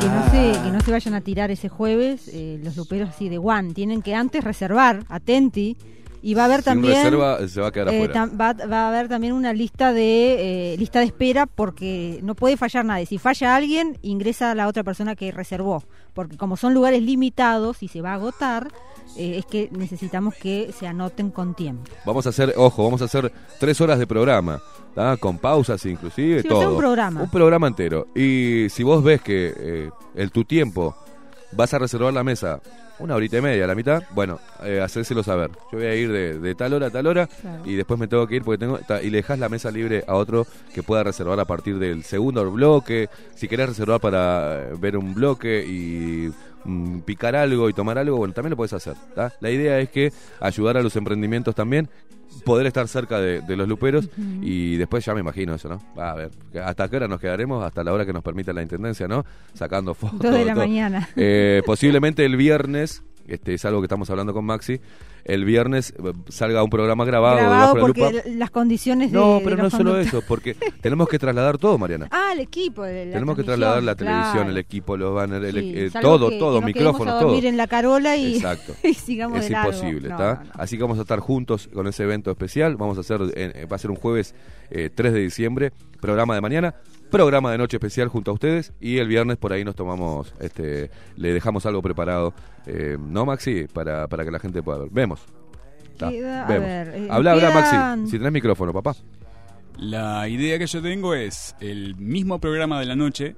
Repetirlo de... Repetirlo, o sea, emitirlo de mañana. Para aquellos que, Para Para los que no pudieron se lo ir. perdieron. Perfecto. Eh, estamos Perfecto. hablando del 3 de diciembre como que fuera falta es eh, ahora. Es el próximo jueves, o El sea, este próximo jueves de esta semana no, el otro. Claro.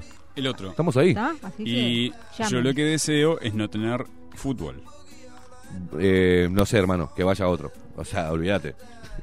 andá diciendo, andá diciendo ahora que jueves 3, Eh, manejate. No sé, no, lo vemos después, ni idea, ni idea. Sin usted no sale el programa. Si nomás, usted va a ser responsable de que los luperos se queden todos, hayan reservado y que usted no vaya. Es como, ¿no? ¿Qué hacemos? ¿Qué hacemos? No sé, ni idea. ni idea. Así que no un- invente. un Zoom. No invente, sí, no, no, no, no. Preciso que esté ahí, que precisamos que esté Maxi en los controles, de si no, Maxi. como... No, que sin Maxi no hay programa. Olvídate, andá, así que llamá vos, llamá al mariscal y decirle, no cuente, mirá que en esa foto no, no me peino, ¿eh? igual usted no puede mucho. ¿Qué, qué envidia le tengo a veces? Bueno, subime ahí, Maxi, subime. Want you. We can bring it down the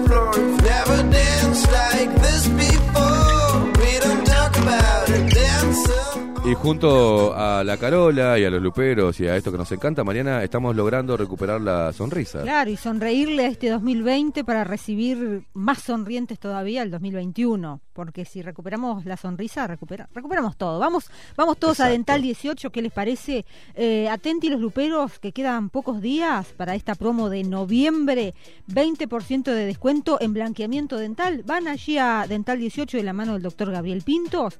Y en 40 minutos salen con una sonrisa blanca, inmaculada, 20% de descuento para los luperos, tienen que decir que son oyentes de Bajo la Lupa, y también 20% de descuento en eh, prótesis estéticas, también allí en Dental 18. Tienen que llamar y agendan su primera consulta de diagnóstico que es sin cargo. Llamen al 2 400 5700 2 400 5700 de lunes a viernes de 10.30 ahora termina bajo la lupa media horita ya están eh, prontos allí en Dental 18 para atenderlos de 10.30 a 18.30 horas atención personalizada con hora previa y por supuesto cuidando todos los protocolos eh, sanitarios para poder brindarles el mejor servicio y salir con una sonrisa blanca inmaculada en Dental 18 de la mano del doctor Gabriel Pintos es el lugar Para recuperar tu sonrisa. Like the brother with a mic in a hand, let's cut and stomp into the jam. Like a bow from the blue, I'm breaking two. It's on you.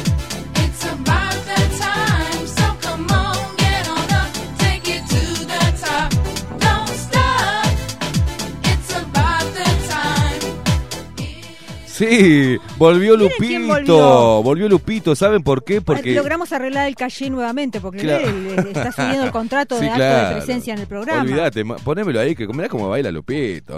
Y esto, ¿saben por qué? Sí, porque Lupito es el regalo de Salón Libertad. Nuestros amigos Salón Libertad que también nos acotaban durante mientras que hablaba el invitado de hoy. La parte de los comercios, ¿no? Claro, la también, carga impositiva, la carga que, tiene, impositiva que tiene cada comercio y cada cosa que, que tiene que hacer el gobierno departamental también lo, lo chupa, ¿no? Salón Libertad, a pesar de eso, ¿qué hace y qué hacen los de Salón Libertad? Bueno, labura más horas, ¿tá? Es así, eh, eh, es Horario así. extendido. Horario extendido. Salón Libertad, papelería, timbres notariales, profesionales y judiciales, juguetes y todo lo que te puedas imaginar. Somos el salón más completo del centro. Visita nuestro local comercial ubicado en calle Paraguay 1344 entre San José y 18 de julio. Llama por teléfono al 2938-33. Salón Libertad, agencia oficial de timbres que tengo que pasar por ahí. Ahora, Maxi, tenemos, tengo que pasar. No sé cómo voy a hacer, no creo que pueda pasar hoy. Y hay café jurado Porque también. tiene en algunos Regalos para brindarnos, para sortear. Esta Ah, semana. pensé que para nosotros. No, Ah, esta semana no vamos a estar sorteando la las remeras debajo la lupa. Vamos a estar sorteando el regalo de Salón Libertad. Este, voy a pasar entre ma- mañana seguramente paso por ahí. Hoy tengo complicado. Salón Libertad, agencia oficial de timbres, lo que te imagines, lo encontrás en el salón más completo del centro.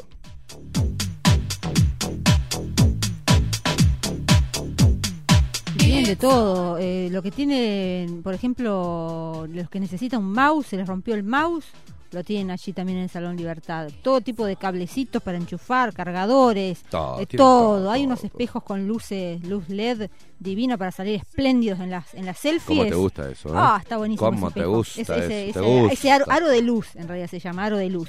Abrazo grande para Santiago, Natalia, Liz, Viviana y Marcelo, que siempre están ahí al firme en Salón Libertad. Qué lindo Salón Libertad, hay de todo. Uno entra y se pierde en Salón Libertad. Excelente. Los mensajes que nos llegan. No, mirá, ver. a vos- no seas rata. Dice, el encuentro, la consumición está paga. Así me da, pará. ¿qué- ¿Qué, qué, querés, Pará, la los hermano, ¿qué chanchitos? querés también?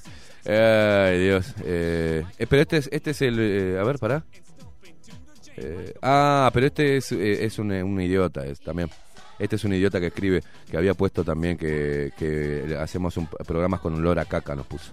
Ah. Este, así que, que, que ¿Y por qué lo sigues y- escuchando y, mirando? no sé, ¿Qué y- aparte puso el programa el programa del viernes 13, qué olor a caca. Seguí leyendo las noticias y las notas que hacen otros. Estás envenenado. No no va a haber pautas para vos. Mirá, eh, el encuentro de la consumidora es el mismo tarado. ¿Por qué no escuchás otra cosa si no te gusta el programa? Y aparte tirando esta mala onda de que no va a haber pautas. Y sabes qué? Hay pautas. Y sabes qué? Se vienen más. O sea, para andar comprándote algo para meterte eh, bajo la lengua para calmarte. ¿Cómo estuve? ¿Cómo estuve? ¿Cómo estuve? Sutil. Apa, apa, me quiero sentar al lado de Mariana cuando vayamos a la Carola. ¿Se puede? Nos manda Sí, Sebastián. claro, con todo gusto. Te diga que sí. Sí, sí, claro. Vamos a sacar selfies. Buen día, dice, es tan fácil que cierren todos los restaurantes y, y que se den de baja en la intendencia. Ellos solo conocen el lenguaje y, bueno, me cuesta leerte, mi amigo. Che, mandame saludos. José Luis desde Toronto. Saludos a los Uh, dos. Canadá, bueno, un abrazo. lindo, un Toronto, abrazo. abrazo grande. Un abrazo para vos. preguntan aquí uno que se ve que se despertó recién. ¿Cuándo es el encuentro lupero? Preguntan. El jueves 3 de El diciembre, jueves, próximo jueves. la Este ju- semana no, que no, viene. El jueves de la semana que viene. Exacto, exactamente. Ya, eh, tienen que llamar a la Carola y reservar. Creo que perdí el número. Mariana, y yo le quiero le quiero comentar algo. Maxi, anda bajándome la música porque esto cuando uno habla, cuando uno habla, este para el tramito final que nos queda muy poquito de programa, pero es un eh, detalle importante. Lo hemos eh, tocado. Yo soy cuando hablo de la ventana de Overton, ¿no? Cuando lo que te parezca más repudiable y, y que, que no puedas entender en tu cabeza ni aceptar a través de, de vaya a saber eh, dónde lo tengo, de, de la ¿Querés que- ventana que- de que Overton, le voy a explicar por qué. No, no, es que tengo hecho, preparado, preparé algo para hoy, pero no lo encuentro. Eh, no lo encuentro ¿Quiere acá. que leyamos mensajes Este, no, no, no, no, no, lo voy a leer, lo voy a tener de acá. Muy bien. Porque está, está todo trancado el Em, voy a leerlo acá. Porque eh, yo acabo de leer ayer un lupero me manda una, una noticia y yo no podía creer que eso eso esté pasando, ¿no? Y digo, ¿a qué grado llega la locura y de lo que nos quieren imponer eh, como algo normal, ¿no? ¿Cómo, ¿Cómo llevan de algo que te parece un asco como por ejemplo el canibalismo. Pero bueno, para que no lo sepa, eh, en, en la actual sociedad de la tolerancia, que no tiene ideales fijos y como resultado tampoco una clara división entre el bien y el mal, existe una técnica que permite cambiar la actitud popular hacia conceptos considerados totalmente inaceptables. Esta técnica llamada la ventana de Overton y que consiste en una secuencia concreta de acciones con el fin de conseguir el resultado deseado, puede ser más eficaz que la carga nuclear como arma para destruir comunidades humanas. Opina así el columnista Gozalzan. En un artículo en el portal ADME pone el ejemplo radical de cómo convertir en aceptable la idea de legalizar el canibalismo paso a paso, desde la fase en que se considera una acción repugnante e impensable, completamente ajena a la moral pública, hasta convertirse en una realidad aceptada por la conciencia de masas y de la ley. Eso no se consigue mediante un lavado de cerebro directo, sino con técnicas más sofisticadas que son efectivas gracias a su aplicación coherente y sistemática sin que la sociedad se dé cuenta del proceso. ¿Da? Esto, presta atención porque eh, cuando yo lo, lo empiezo a leer te vas a dar cuenta de cómo se legalizaron algunas cosas y cómo se impusieron algunas ideologías. ¿A fuerza de qué? De estrategia, ¿no? Y cómo la política, a través de estas estrategias, hace lo que quiere con tu cerebro. En la primera etapa es de lo impensable a lo radical, ¿no? Obviamente actualmente la, la cuestión de la legalización del canibalismo se encuentra en el nivel más bajo de aceptación, en la ventana de posibilidades, ¿no? ¿A quién se le ocurre salir a, abogar por, el, por comer carne humana? Pero bueno, eh, ya que la sociedad lo considera como un fenómeno absurdo e impensable, un tabú, para cambiar esa percepción se puede, amparándose en la libertad de expresión, trasladar la cuestión a la esfera científica, pues para los científicos normalmente no hay temas tabú. Por lo tanto, es posible celebrar, por ejemplo, un simposio etnológico sobre rituales exóticos de las tribus de la Polinesia y discutir la historia del tema de estudio y obtener declaraciones autorizadas sobre el canibalismo, garantizando así la transición de la actitud negativa e intransigente de la sociedad a una actitud más positiva. Simultáneamente, hay que crear algún tipo de grupo radical de caníbales, aunque exista, aunque exista solo en Internet, que seguramente será advertido y citado por numerosos medios de comunicación. Como resultado de la primera etapa de la ventana de Overton, el tabú desaparece y el tema inaceptable empieza a discutirse.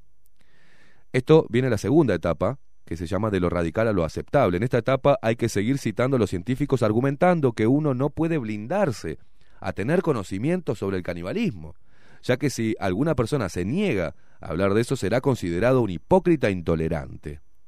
¿Le suena? Al condenar la intolerancia, también es necesario crear un eufemismo para el propio fenómeno, para disociar la esencia de la cuestión de su denominación, separar la palabra de su significado. Así, el canibalismo se convierte en antropofagia y posteriormente en antropofilia. Paralelamente, se puede crear un precedente de referencia histórico, mitológico, contemporáneo o simplemente inventado, pero lo más importante es que sea legitimado, para que pueda ser utilizado como prueba de que la antropofilia, en principio, puede ser legalizada. ¿Le suena a todo lo que vino pasando, no, Mariana, en este último tiempo? La tercera etapa, de lo aceptable a lo sensato. ¿Tá? Bueno, en esta eh, segunda etapa, ahí, acá en Uruguay, por ejemplo, se podría llamar a los sobrevivientes de- del, del accidente, ¿no? De la tragedia de los Andes, ¿tá? y que ellos hablaran. No, no, se podía tomar eso. Este, hay material como para abogar por el canibalismo. ¿eh? En la tercera etapa, de lo aceptable a lo sensato. Para esta etapa es importante promover ideas como las siguientes. El deseo de comer personas está genéticamente justificado. A veces una persona tiene que recurrir a eso. Si se dan circunstancias apremiantes o un hombre libre tiene el derecho de decidir qué come. Esas son las frases, ¿no?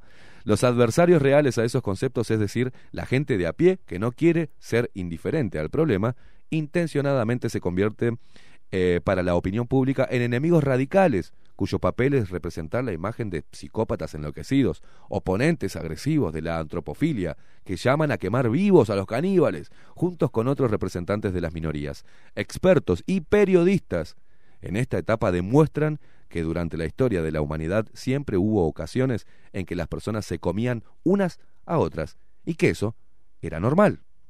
En la cuarta etapa de lo sensato lo popular, los medios de comunicación con la ayuda de personas conocidas y políticos ya hablan abiertamente de la antropofilia. Este fenómeno empieza a aparecer en películas, letras de canciones populares y videos. En esta etapa comienza a funcionar también la técnica que supone la promoción de las referencias a los personajes históricos destacados que practicaban la antropofilia. Para justificar a los partidarios de la legalización del fenómeno, se puede recurrir a la humanización de los criminales mediante la creación de una imagen positiva de ellos diciendo, por ejemplo, que ellos son las víctimas, ya que la vida los obligó a practicar la antropofilia. ¿Le suena? En la quinta etapa y por último, de lo popular a lo político, esta categoría supone ya empezar a preparar la legislación para legalizar el fenómeno. Los grupos de presión se consolidan en el poder y publican encuestas que supuestamente confirman un alto porcentaje de partidarios de la legalización del canibalismo en la sociedad. En la conciencia pública se establece un nuevo dogma. La prohibición de comer personas está prohibida. Esta es una técnica típica del liberalismo, dice, que funciona debido a la tolerancia como pretexto para la proscripción de los tabúes. Durante la última etapa del movimiento de las ventanas de Overton, de lo popular a lo político, la sociedad ya ha sufrido una ruptura, pues las normas de la existencia humana se han alterado o han sido destruidas con la adopción de las nuevas leyes. ¿No? Y esto concluye con el concepto de las ventanas de posibilidades, inicialmente eh, descrito por Joseph Overton, puede extrapolarse a cualquier fenómeno y es especialmente fácil de aplicar en una sociedad tolerante en la que la llamada libertad de expresión se ha convertido en la deshumanización y donde ante nuestros ojos se eliminan uno tras otro todos los límites que protegen la sociedad a la sociedad del abismo y de la autodestrucción. Importante tener todos estos datos porque en, en un artículo de Sputnik, el 22 del 11, ahora el 22, La agencia rusa de noticias. Así Sputnik. es. Eh, un artículo escrito por Daria Bedenko dice: Los innovadores detrás del bistec Ouroboros ofrecen a aquellos preocupados por consumir carne de animal que prueben el estilo de vida del lagarto de consumir su propia carne. Sin embargo, las nuevas tecnologías permitirían que se hicieran con mucha menos violencia. Un equipo de científicos de Estados Unidos ha desarrollado un kit de comida casera con la marca Ouroboros. Ouroboros, que permite al consumidor cultivar carne comestible a partir de sus propias células humanas, en un intento de cuestionar la ética de comer carne de cualquier tipo. ¿Entiende cómo empieza la ventana de Overton? Este sería el primer paso. Ver la reacción de la gente. Dice, tu yo cultivado. Alimentos cultivados de forma sostenible, ética y consensuada, dice así la descripción de la cuenta de Instagram de la innovación, que ofrece varias imágenes que muestran eh, esas, valga la redundancia, las muestras de lo que parece ser carne humana sintetizada, Mariana. Es increíble. Ya el tema está puesto en discusión. en- en- bajo ya la lupa. empieza la primera etapa de la ventana de Overton. Así se manipula y así se puede generar y a, im- a imponer y legalizar cualquier tipo de atrocidad. Esto le querías dejar porque lleva mucho tiempo de seguir poniendo qué se legalizó mediante este sistema, ¿no? Mediante esta estrategia. ¿Usted le suena algo? ¿Algunas cosas? Mm, Me parece que sí. Mariana Peralta, ha sido un placer compartir Un esta mañana con usted. Caimada. Un paréntesis. Abrazo grande a Rosario, Rosario Benítez, que estaba escribiendo, ¿se acuerda? Era la, la lupera que estaba preguntando cuándo es que nos reunimos. El, el- el Bajo la Lupa especial es el que es el 3 de diciembre, el próximo jueves. Y Rosario dice: No, no, no es que me dormí, dice Rosario. Sí. Ella no se durmió, simplemente se le había perdido el, el horario. Pero es una lupera fiel, así que Rosario, querida, te queremos ahí en, en La Carola, así también te, te conocemos. Abrazo grande. Bueno, nos despedimos, nos reencontramos mañana, mañana, miércoles. Mañana miércoles. Mañana Maxi Pérez nos puso al aire. Mariana Peralta, como siempre, tan bella ella con su rojo. gracias, gracias a- a Eh, Miguel rojo. Martínez en la web, Gabriela Rosa en la voz comercial, Esteban Caimada, quien les habla, Santiago Bernabéu en las noticias policiales, Federico Lech con su columna y Gonzalito López Tuana con todo el deporte. Todos formamos parte de este programa y lo hacemos eh, lo mejor que podemos.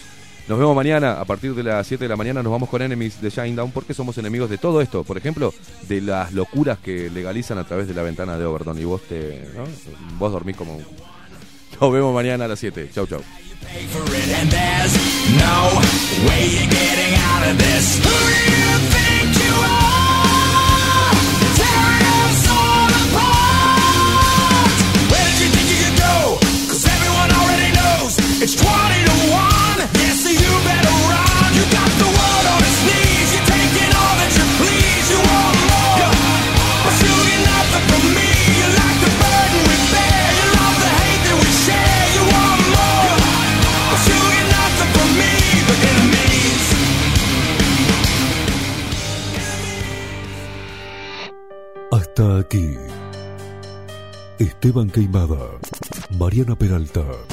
nos presentaron Bajo la Lupa.